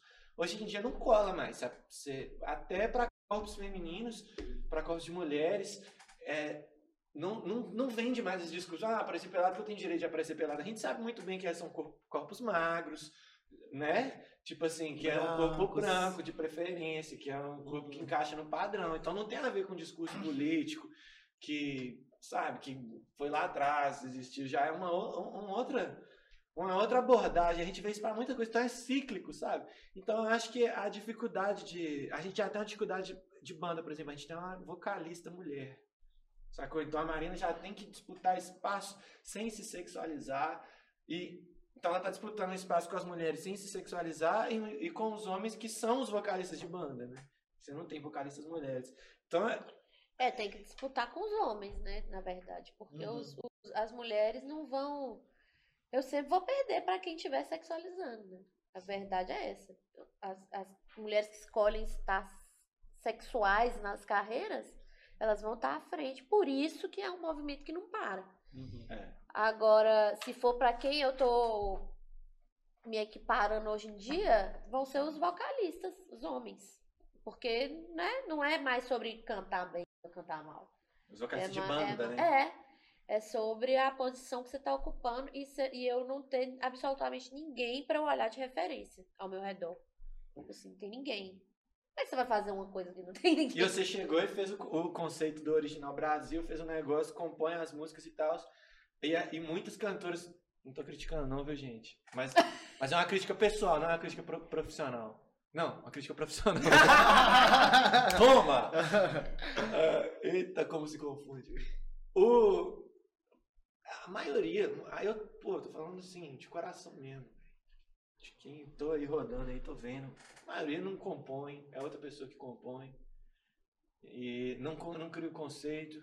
De gente que a gente é fã, sacou? Não é, ele não é ela, não é ele que criou o conceito, sabe? É um grupo de pessoas. Por isso que eu falei aquele negócio do vídeo da Manu Gavassi. Bem, não é. A gente, a gente fica aplaudindo os outros na internet como se fosse uma pessoa, assim, ah, artista foda, não sei o quê. Porra, não compõe, não compõe, não cria o conceito. É, não, é, tem, não fala sobre nada relevante. Não canta. De qual é que é? Tipo assim, às vezes sabe cantar, cantar bem, mas aí é o que eu sempre falo, mano, balança a árvore. Cantor não falta, cantor e cantora não falta. Não fala. Não falta assim. Se você quiser mostrar pra mim uma pessoa talentosa, ela só cantar bem, eu não movo um dedo de, de achar uma coisa. Tem que ser assim, a Elis Regina. Pra, ou então a Cássia Eller, pra ser canta. Ou assim, alguém que canta e não compõe, que eu, pra eu ficar assim, em choque, não que eu seja uma pessoa de parâmetro pro Brasil aí, analisar como deve se comportar. Mas, tipo assim, não me. Sabe? Porra. Eu, Longe de mim, tá? Longe de quem ofendeu Tipo ela. assim, a, a, a Marina tá lá na banda compositora, canta, sabe? Não gosta de cantar a, a- não gosta que- de cantar uma música, nem de que a gente bota cover no repertório. Tipo assim, mano, cantar minha música, sabe? Tipo assim, a parada que eu fiz. Isso aí é foda. É, eu, eu não assisti, mas a Fatine Forbeck, um beijo, falou hoje no, no story sobre o documentário da Luísa Sonza. Uhum. Não é um artista eu consumo. Não gosto. Inclusive o Carlos também não. Por N motivos, né? Mas ela fala muito do- da importância da gente assistir, a gente pessoa, a gente como profissional, a gente como produtor, a gente como cantor, todo mundo. Da música, da arte, da produção, porque ali você consegue entender o produto que é o artista Uhum. que tem uma mega equipe. Ela tem a gestão de comunicação, ela tem a gestão de marketing, ela tem a gestão de crise, É. ela tem a gestão criativa, ela tem a gestão. Gente, como que, como só completando o que você disse, como que uma pessoa que tem tudo na mão disso aqui não é não, não, não consegue exponenciar o trabalho, ganhar dinheiro, É. mais dinheiro, tá no top lá do Spotify. Não tem como. A pessoa tem isso aqui, ela contrata quem ela quiser pra ser a fodona, mas é realmente a fodona, fazendo uma música de. Olha o Carlos aqui, não é, não é, não é. Fazendo uma música, sei lá, de tal forma, se sexualizando. A gente sabe. É, esse assunto aqui a gente pode, inclusive, sentar e conversar só um dia disso. aqui. Não, isso aí Inclusive, é, é, é, é um assunto, assim, profundo e que a gente só vai consumindo. Ah, tá no top 50, vou consumir. É. Ah, chegou aqui, cara, é. sai dessa caixinha, Isso. sabe? Sai da. Sai. Não, nós temos que bater de frente com essa realidade. Sim, só. tem nós mesmo. podemos ficar baixando cabeça. Não, pra- tem que provocar. Eu provoco muito meus amigos, muito mesmo. Não, e aí? Você, você conhece? Você- já ouviu isso aqui? Sabe Ouviu o álbum é? da Raquel Reis Oh, hoje? no- Eu Já viu muito hoje? Raquel Reis, Muito, muito. Panfleto mesmo, gente. Ah, Não, tem que panfletar, só. panfleto, Eu, eu pan- panfleto. eu panfleto Marina, não porque a gente é um casal, se a gente não fosse. Eu já panfletava desde antes da gente. Porque são poucas mulheres que assumem esse. é, a gente tem poucas mulheres em número. Não falando que porque as mulheres não fazem isso. A gente tem representatividade pequena Uhum. no- no- na música. No, no, no, no, No número absoluto de pessoas, Isso, isso. o número de mulheres é pequeno. E aí, cantar é um negócio que, velho, tipo assim, que mais tem do- de todas as mulheres que estão na música, que mais tem é cantora. Cantar e compor, pouquíssimas, sabe? Achar uma mulher instrumentista. Mano, eu vi uma menina tocando bateria, que to- tá, tá- tá tocando no graviola agora, a Amanda. Ela é daqui de BH, o- graviola tava em São Paulo, eu fui no show. Toca pra caralho, pra caralho. É, Tem pouquíssimas. Mulher instrumentista tem pouco, porque não tem referência. Agora tá começando a ter referência, né? Aparecer, tipo assim, achar uma menina que toca guitarra, toca mesmo, né? Tipo assim, que vai tocar mais que os homens, tá ligado? Porque a gente ama, é acostumado desde sempre, né? É Ver- influenciado, influenciado, É. bandinha no colégio, tudo mais. Aí Marina chega e faz umas composições foda, porque a pessoa que é compositor, compositora, faz qualquer música, mas faz um pagode pra mim, toma. Faz um pop é, Anitta, toma. Faz um MPB Gilberto Gil, toma. Isso é ser compositor, isso é profissão compositor. Porque compositor, enquanto arte, todo mundo é, né? Chega na sua casa, faz uma música, compôs, né? tipo assim, todo mundo pode fazer uma música. Agora, trabalhar naquilo, função de trabalho, por isso que eu falo, pô, a Marina é de artista, mulher, a mais foda que eu conheço. Que, que pensa. Em segundo lugar, eu coloco Marina Senna. Também. Tipo assim, compõe, chega, toca pra caralho, canta pra caralho, faz um negócio, tipo assim, que chega. Tem, tem um negócio ali, mas agora. Tem muita gente, homens também, pra não ficar falando só das mulheres, que não entrega, não. o negócio todo, sabe? Tipo assim, é muita gente trabalhando junto. Não deixa de estar ali por mérito, mas eu gosto de bater de frente com, com, com essa realidade que pra mim, velho, tipo assim, se você escreveu lá cantor e compositor, tem que chegar e tem que saber fazer de tudo, velho. Tipo, assim, eu não falo que eu sou cantor, eu falo que eu sou compositor, porque eu sei cantar minhas músicas. Fim.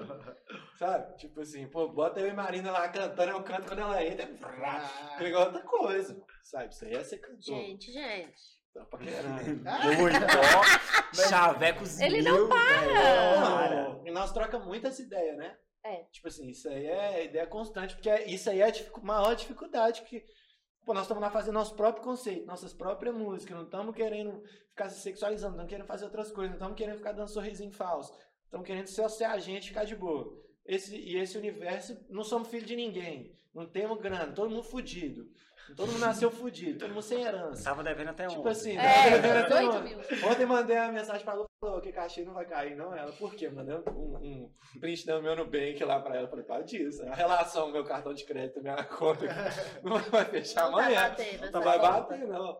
Tipo assim, então, isso aí é a dificuldade da banda, é bater de frente com essa, sabe? Tipo assim, com A indústria, a né? indústria, A essa indústria indústria. todo. E falo com. e Sempre fico falando com a Marina que quando ela for fazer o trabalho dela e for a parte solo, vai enfrentar assim, nova, vai ser mais difícil.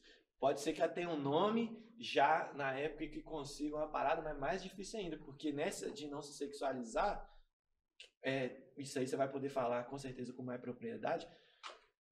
É, as mulheres encontram muito mais barreira. Não, aí fudeu, né? Eu queria ser expulsa, igual a Rita Lee foi dos mutantes. Fica uma coisa bem icônica. Assim, ficar assim, a- a, banda fica assim, hum, expulsaram a mulher, vamos É. com ela. Vamos com ela. Vai levar todos os. Entendeu? com ela. Eu queria que tivesse uma história. O negócio é pra valer, né? Mas, Cuidado, porque teve, né? Ela teve um relacionamento nos mutantes. Tá vendo? Olha a fofica. Nossa, a gente expulsar a Marina é tipo deitar na cama e Só dormir, né? Uma vez ela saiu da banca, achou que ela não precisava. Gente, mas isso aí é um problema meu aí. Aí nós tava entrar em luta antimanicomial, né? Bom. É, não, não é à toa que tem tatuagem. Aham.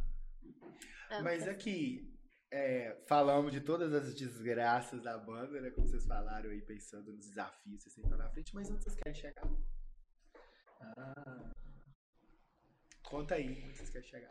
Na hora que acontecer, vocês falaram assim, gente, vocês têm noção que nós dividimos 18 mil, ah, louca, nós estamos aqui agora? Eu quero que. Mas aí já é mais um sonho pessoal. Mas eu quero muito que eu consiga abrir essa porta que a gente estava falando aqui agora, que é a do de quem não quer fazer de quem tá na contramão, entendeu? Uhum. Tipo assim, tá fazendo na contramão.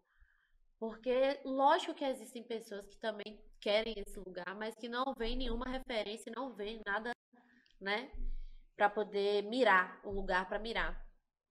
E eu acho que se as mulheres que pensam como eu, assim, nesse sentido profissional, conseguem alcançar lugares fodas também, isso vai ser significar, isso vai me contemplar enquanto artista, entendeu? Tipo assim, se eu puder falar sobre ser cantora, ser compositora, ser- todas essas coisas que não são de acordo com a receita, e ao mesmo tempo falar sobre as coisas que eu quero, os temas que eu quero, inclusive a luta antimanicomial e as coisas que eu acho importante, e isso for aplaudido da mesma forma que é aplaudido o cu da Anitta sendo tatuado, aí eu acho que pra mim vai fazer sentido.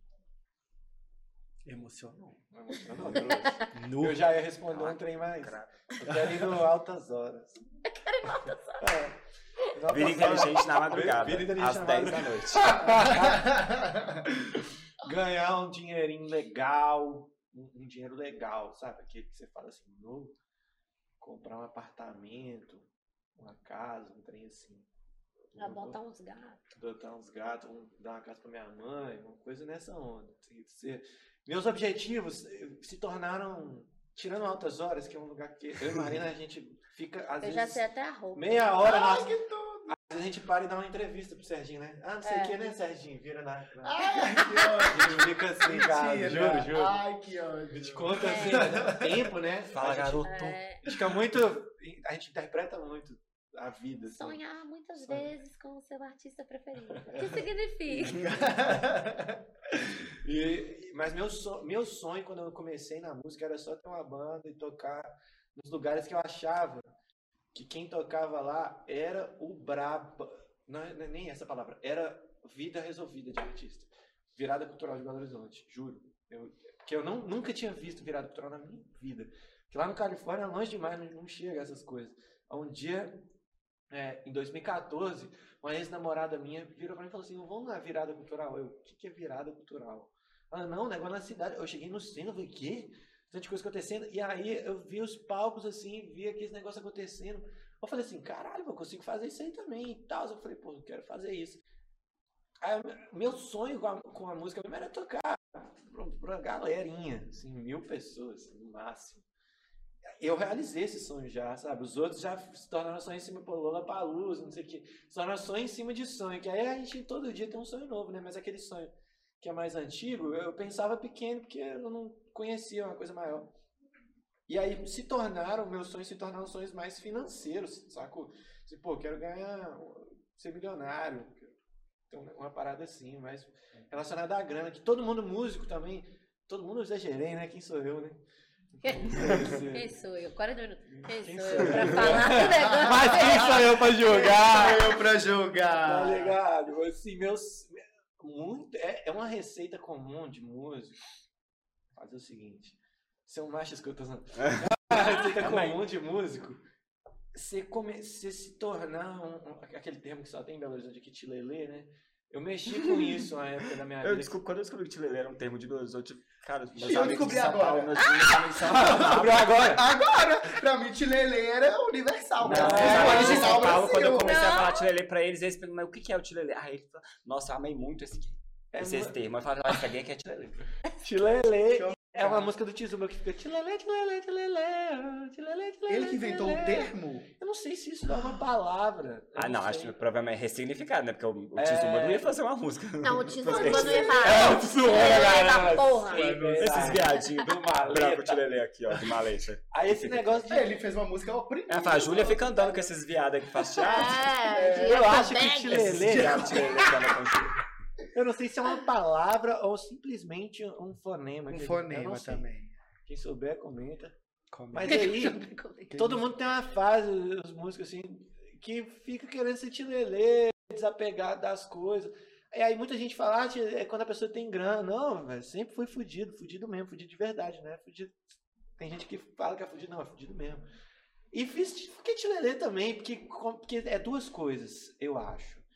É, não, ah, três, tá? Pessoas que querem ser mesmo, aí são, beleza. É.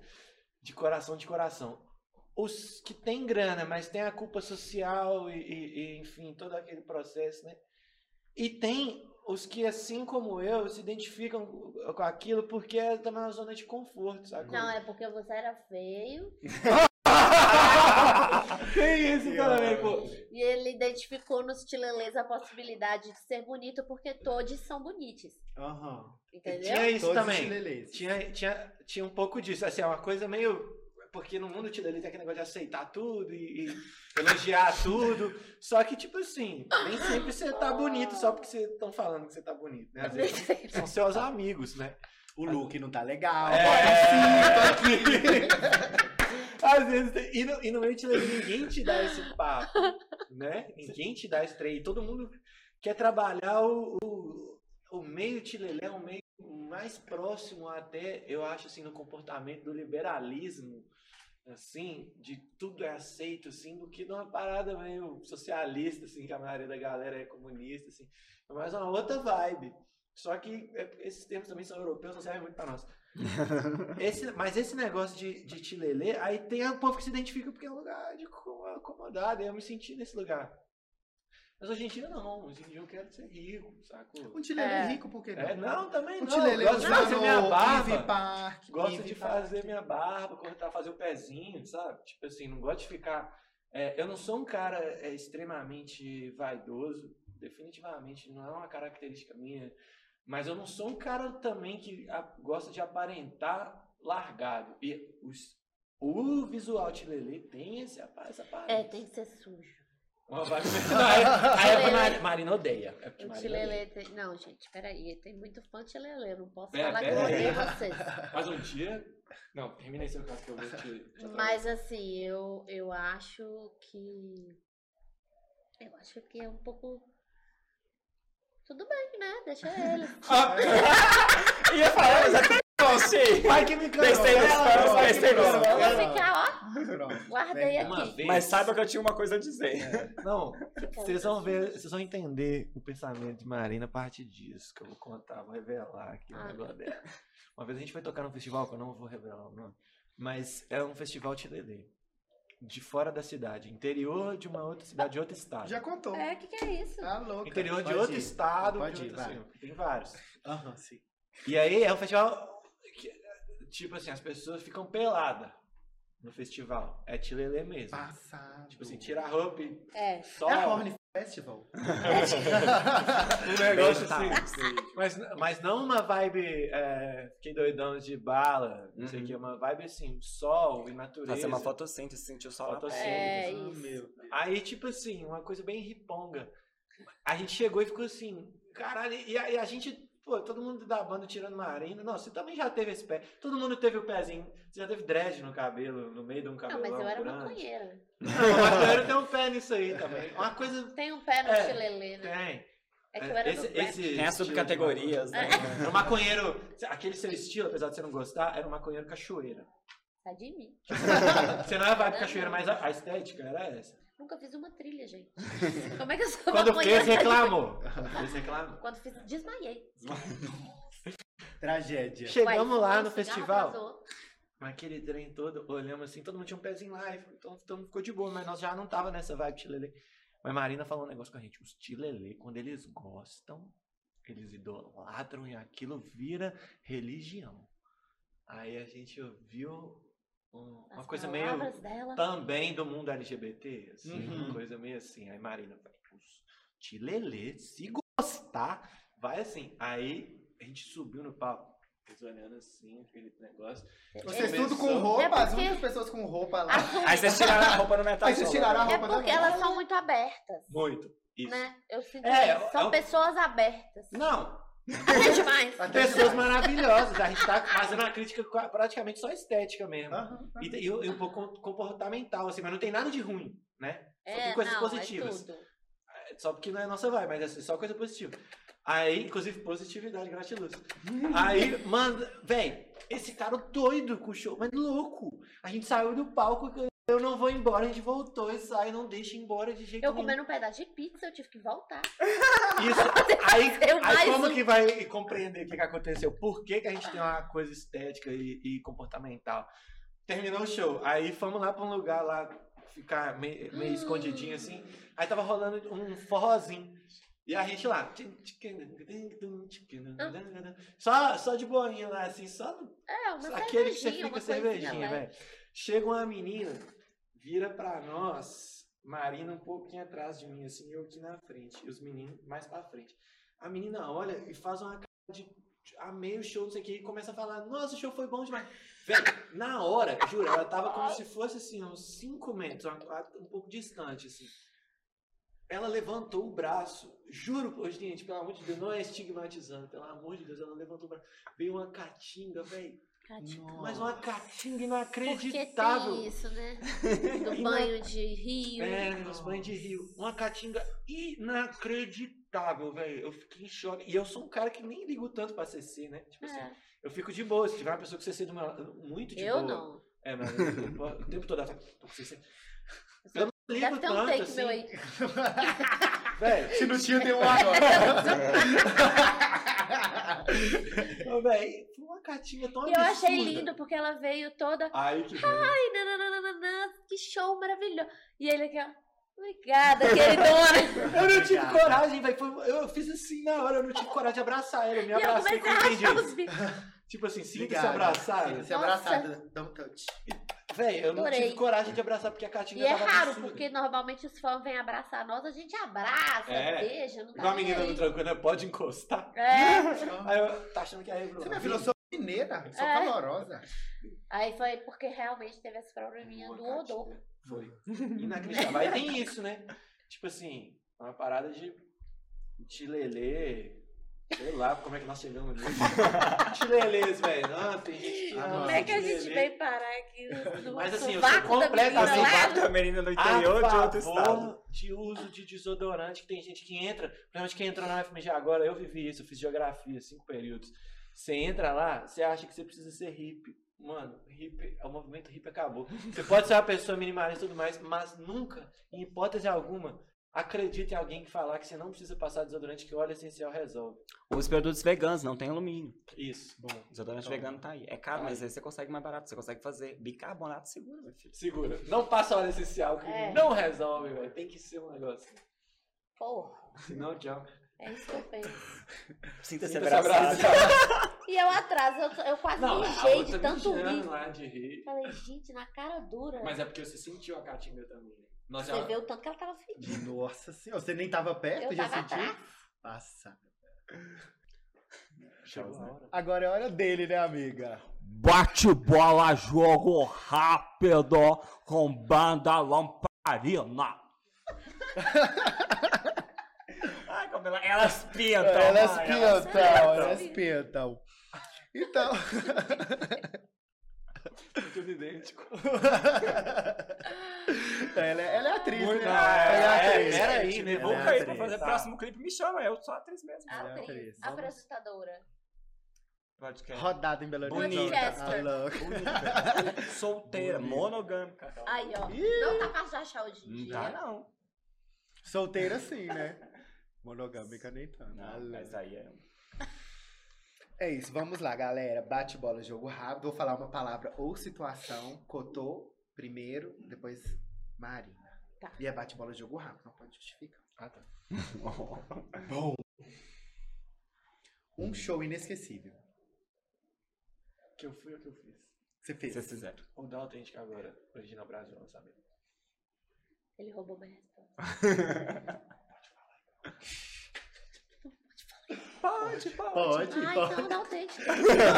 Não, eu tô amando que, que eles estão numa pressão. Ele assim, ó. Agora. Um show inesquecível que você foi. O show do Red Hot que eu fui agora. RBD. Ai, eu amo, você vai qual? Eu fui no. Foi qual? São Paulo. São Paulo. São Paulo, eu fui no segundo Domingo. do Rio. Aqui, ela foi inclusive com o Bruno. Bruno Lima. Bruno. Amigo nosso. Ah, é verdade, o Bruno falou mesmo. Ele é amigo nosso. Já teve aqui, inclusive. Episódio com Ele ele. já teve aqui. Inclusive, gente, eu, ah, eu, eu sou o dono do podcast, eu vou abrir parênteses aqui no bate-bola jogo rápido. Ele fala, é, ele. Quando a gente se conheceu, né, e tal, ele falou assim: Você sabia que é, eu sou. Eu conheço a Marina da Lamparina? E aí, de vez em quando, a gente brinca com isso. tipo assim, aí fala, ai, amigo, eu vou no show da Lamparina. Você sabe. Aí a gente já ri, sabe? Porque ele fazia essa piada. Eu, eu, beijo, Bruno. Amei. Tinha que fazer esse momento com a Marina, que é ao vivo. Enfim, voltando pro bate-bola. Ela muda até o semblante, voltando. Vai, Gabriel. Você que é a Gabi. Ele que tinha que fazer o bate-bola, mas ele, ele não quer, você acredita? Hã? Ele que tinha Você que tá se fazer. achando. Enfim, uma música do Original Brasil.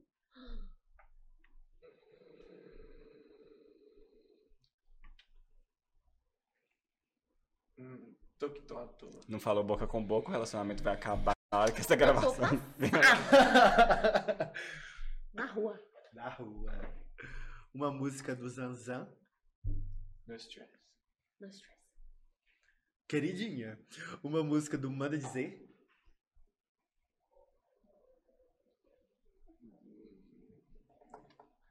Quando a saudade foi embora. Ih, Bom. Minha guia. A música brasileira em uma palavra. Original. ih. Hum. Todos que eu falar vão ser ruim agora. é, e uma palavra. Plural. Original Brasil em uma palavra. Tá, Brasil, já falou original, né?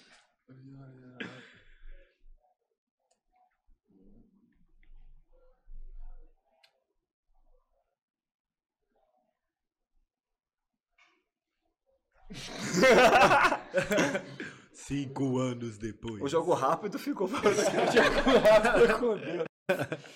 É, Mas não se original Brasil é uma palavra. É. Lamparina. Hum. Simples. Bom. Lamparina por Marina. Não tava esperando essa. Não né? tava. É uma palavra. assim. Não, aí pode ser qualquer Ah, tá. é uma expressão. Uma frase. Lamparina É. por Marina. Porra. Caralho.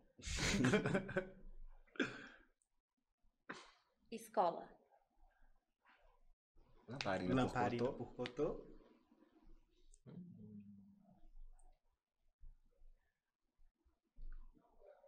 Realização. Acabou.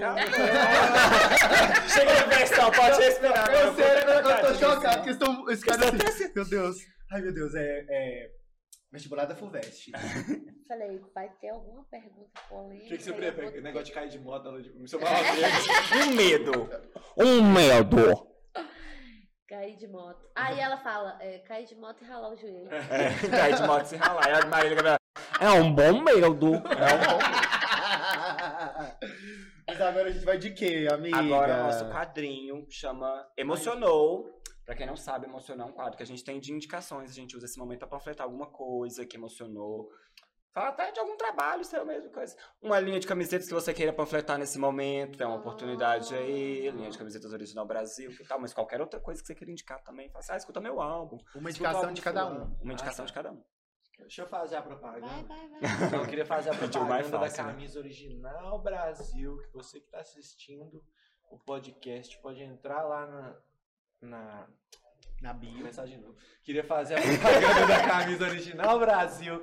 Se você entrar na- no link que está na bio do nosso Instagram, Lamparina, você vai entrar num link que vai te levar para um lugar que tem como você botar um desconto lá, que se você escrever o cupom Lampariners, você vai ganhar 10% de desconto. Na camisa mais linda, não tem dificuldade de escolher, porque só tem uma, que é branca com escrito original Brasil azul. Então é a coisa mais linda do mundo essa camisa, que inclusive eu fiquei no celular ali no início, porque era pra trazer pra vocês. Mentira! Aí as meninas falaram assim: fala pra eles que a gente entrega depois e eles fazem uma propaganda. Ó, ó, querida. Ó, meu filho. Aí ficou Pra aquele negócio que eu falei. Vamos fazer, vamos- vamos- vamos fazer uniforme, amiga. Nós vamos panfletar essa camisa. Ah, eu gostei. baixo, tá? Só que aí eu falei, hoje é o último podcast. É. Aí tem que pegar um endereço de outro lugar pra vocês aí. Que eu ia mandar pra cá, né? A gente Não, mas pode Não é pode, é porque o, o Fest trabalha Eu fico aqui. Ah, então tá. Pode ser pra cá. Agora eu. Na verdade, não pode ser não, nós vamos entrar de recesso. Eu te Ah, mando, eu te mando. Ah, mas ele mora no Floresta da perto Eu- de vocês. Eu é. sou metropolitano, vou É. estar mais longe, aí fica mais difícil. Onde você mora? Santa Luzia, Texas. A mais. indicação. Ah, Eu vou indicar, na verdade, uma loja que chama Psicotrópica, que é uma loja de camisas que faz estampas com pessoas usuárias do sistema de saúde mental.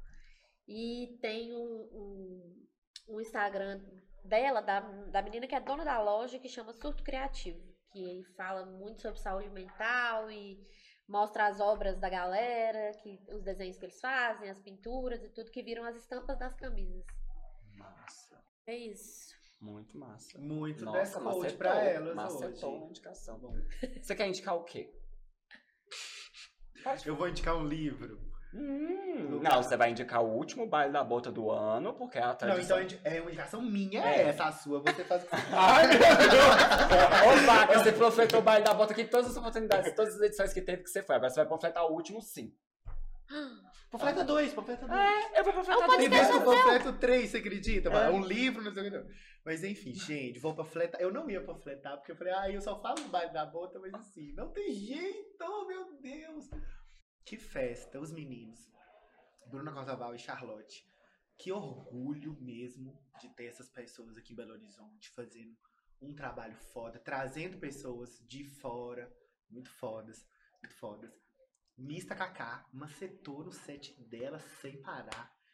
Johan, a drag que parece muito com a Pablo, né? Eu postei o story lá, todo mundo, ai, a Pablo tava no baile da bota. Eu falei, tava. E você não foi, e eu te chamei. Aí depois eu desmenti. Mas, nossa, emocionou. É, é pra mim a festa do meu coração. Eu amo ir. Eles falam, ai, lote no escuro. Compro. Ai, não tem lugar de. de- não, vamos, não sei nem onde que vai ser. Compro também. Ai, no inclusive, compra o baile da Bota da- 2024. Compro. Compro o baile da Compra o baile da Bota 2024. Já Só compra. isso. No escuro. Segunda indicação, um livro que eu demorei um pouquinho pra ler, mas é porque eu tava. É, Preguiçosa. Não, ele, é- ele é uma novidade pra mim. O assunto é uma novidade. Chama As Novas Formas de Amar, da Regina Navarro. E aí ela permeia, ela começa já o livro desconstruindo o amor romântico. Que a gente tem, ai, vai chegar um cara no meu cavalo branco, e desse jeito, um homem vai fazer tudo pra mim, pensando num, num relacionamento heter- heteronormativo. Ah, pode ser o meu também, eu imagino desse Ah! jeito. Não deixa nunca. Por isso que tá Chegou no cavalo. e aí Mas desconstrói. fazer eu ter chegado. Ai, Deus. O... E aí conta a desconstrução do amor romântico. Ele foi construído ali a partir do século XII, se eu não me engano. E aí conta, gente. Fala, não fala só de não monogamia, não, tá? Fala de não monogamia, mas fala também das construções que a gente tem dentro de uma relação. Ai, eu quero que a pessoa seja desse jeito comigo. Não, querida, ela é desse jeito. Não entra no relacionamento achando que a pessoa vai mudar por você. Ou que você vai mudar por ela. Essas coisas não acontecem.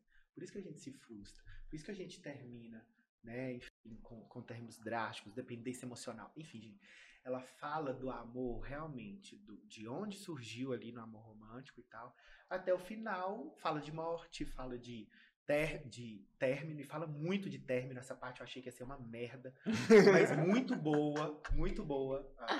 Fala de, de sexo com, com, com pessoas de mais de 50 anos. Tipo assim, ela fala de tudo que a gente vi- viveu, está vivendo, vai viver. Acho que foi o livro que mais transformou a minha vida. Não, convenceu todo mundo. Então, assim, A minha amiga é- inteiro quer ler. A né? minha Mas amiga se trata. namorado é monogâmico, até você vê o interesse que ele tá nesse livro. Mas aqui, um parêntese sobre esse livro. Eu comecei a ler, contei pro André Calice, que é do Quinteiro. Beijo. Ele falou assim: você vai abrir essa relação antes de terminar esse livro, porque eu fiz isso. E eu Você tem que Ele falar. fala Você não vai ler, não, tá? Você não vai ler, não. Você não gostou, não. Você não gostou, não. Você não gostou da É indicação, não. Você não vai ler nada disso. eu abri a minha relação por conta desse livro. Mas fala sobre muitas coisas, individualidade, depender emocionalmente do outro. É um boom. Não é só pra quem quer abrir, né? Eu só queria Mas estudar. acaba abrindo. É. Quando chegar nesse capítulo, você para na leitura. Quem não de quiser abrir a relação, pula o capítulo. Pula, pula. Fecha o livro nessa parte. Não É. quer abrir a relação, Porque fecha o fala, livro. tem, tem, tem capítulos falando da vida a dois, como que é ter uma vida a dois. Fala de, de relacionamentos de pessoa, é, pessoas monogâmicas que moram em casas diferentes, que não dividem conta. Tem va- várias formas. As novas formas de amar. Como que Não. hoje, na conjuntura atual, Você viu? É, tem novas formas de amar. Tem todo mundo, né? Tem pra é todo inclusive pra mim mundo. que sou monogâmica. É, Obrigado. fala. Deve ter até pra quem não, não gosta de se relacionar, né? Fala um pouco da A boca rosa.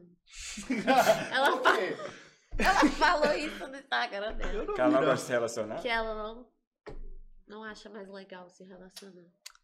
Do- É a Um produção mês. dela que mandou, ó, vamos subir a- essa pauta pra dar uma viralizada, porque vem, vem Quando coleção pensa que não, você lança um batom. Um Gente, boy. Você falou da, da Manu Gavassi hoje? Eu fui entrar, eu tinha visto o vídeo no Twitter e fui entrar no Instagram. Ela já soltou uns outros conteúdos relacionados, mas o que, que ela tinha passado há 30 minutos? O público, a Tanqueray e a Alexa. O Instagram dela com engajamento, vou soltar público e isso aqui que.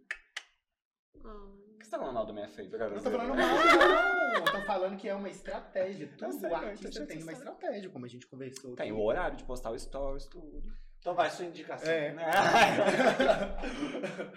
Virou o jogo Minha agora. indicação finalmente veio aí, álbum de Rico da Laçã, que não aguentava mais, tava esperando esse álbum sair, o cara já tava cantando as músicas aí no show, veio pro Sarará, eu tava na grade, ele não veio, depois veio só pra curtir, fizeram um meme comigo da minha desgraça, que eu fiquei lá esperando o show e não teve o show, mas o álbum saiu, Escuro Brilhante, o último dia no orfanato Tia Guga, e como sempre o papai entrega, o papai é poeta, e se você não gosta da pessoa, vai ouvir mesmo assim o trabalho, porque ele é o bom. Ele é o bom. E é Cita aí isso. três Falou. rappers gays que Você você, que você ouve. Nenhum, então vai ouvir. Rico da Rico da Laçã, papai. Em breve, feat com. Amigo. Não sei. Comigo.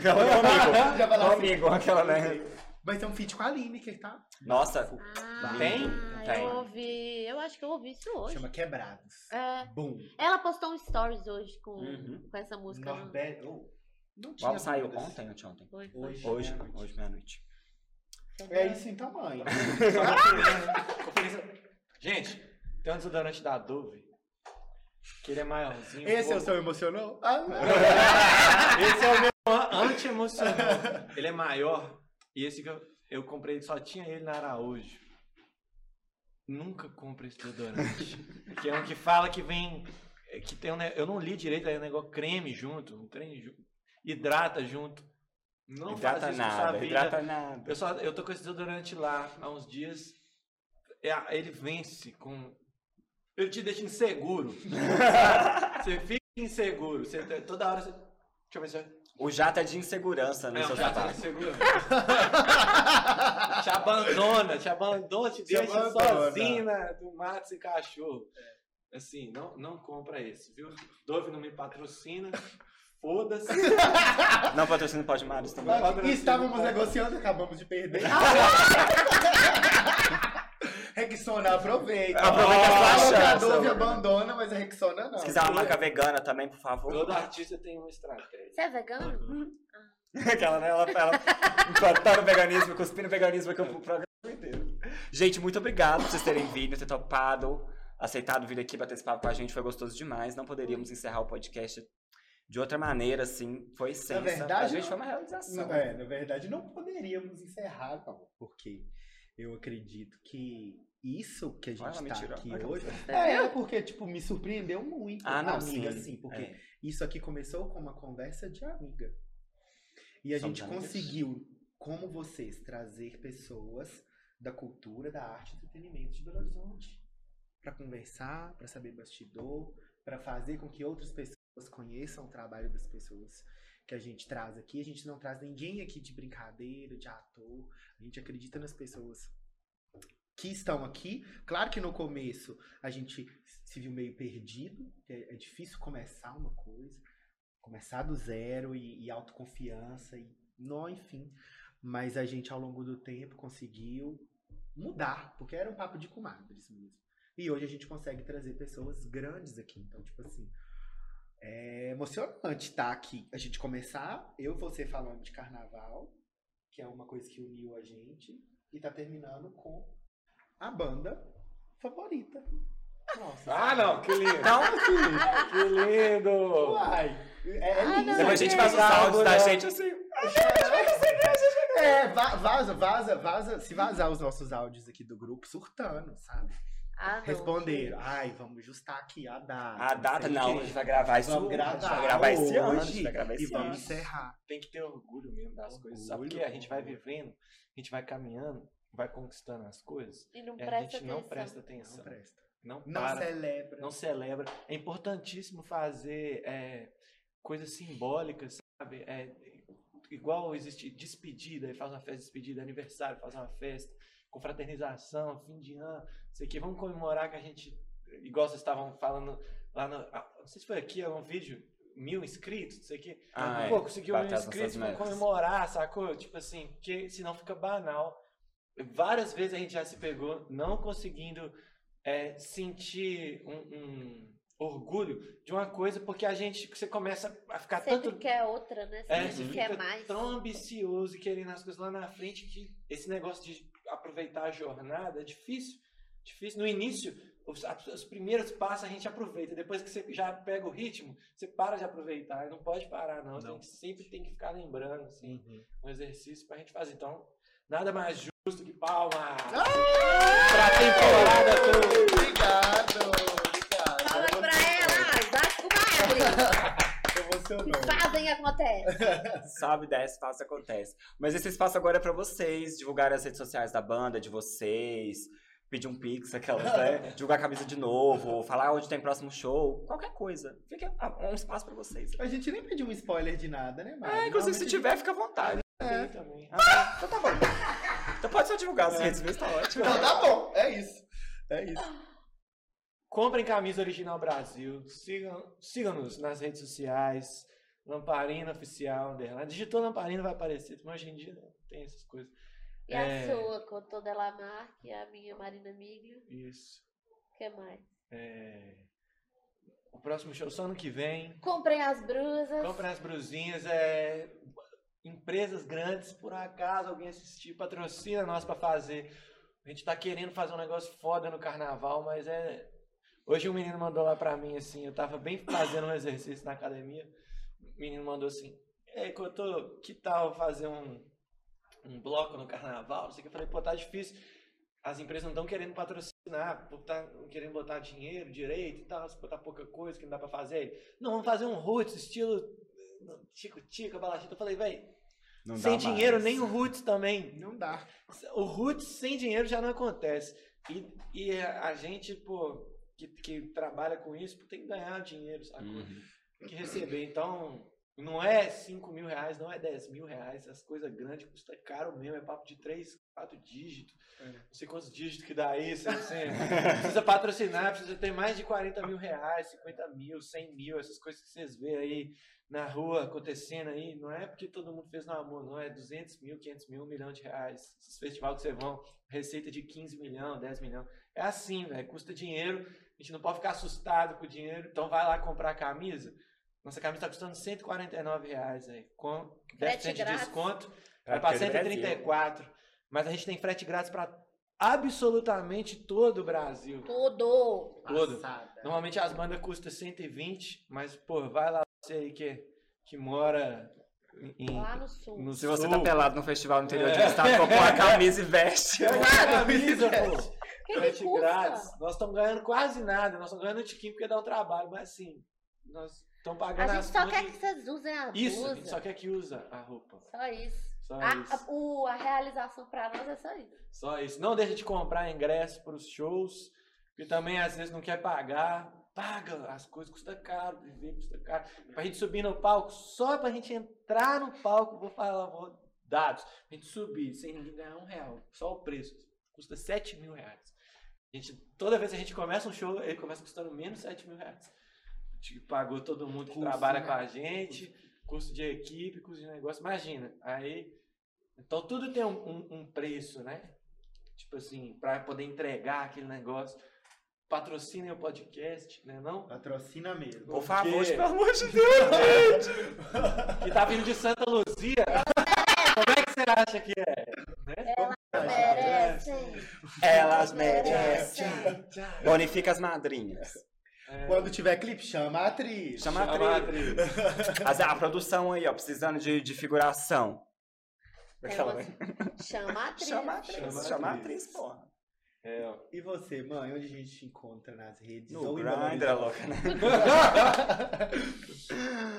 Carlos Carlota, Carlosita, Carloteira, Carlota Joaquim, o amor da sua vida. Estou nas redes sociais como arroba Carlos Nug, N de navio, O, O, G.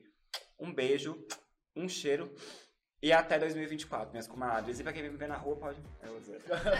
na rua, mãe! Na rua, na rua, mãe. A gente se encontra na rua, né? mãe? Ah, na rua, mãe. Isso. Eu sou Ferci, Fercito, Ferciane, Ferciangela, mais Falciane. Jamais. Me sigam nas redes como arroba Oi Ferci. Elas pintam, Elas pintam. Beijo, meus comadres. Até ano que vem, não sei quando. Ai, janeiro, fevereiro, março. Não sei, mas a gente se encontra. Ah, nós somos Antes na rua. Por A gente quê? não tem uma apresentação legal. Oi. Marina, Marininha, Mariluxa. Joga um desse seu jogo.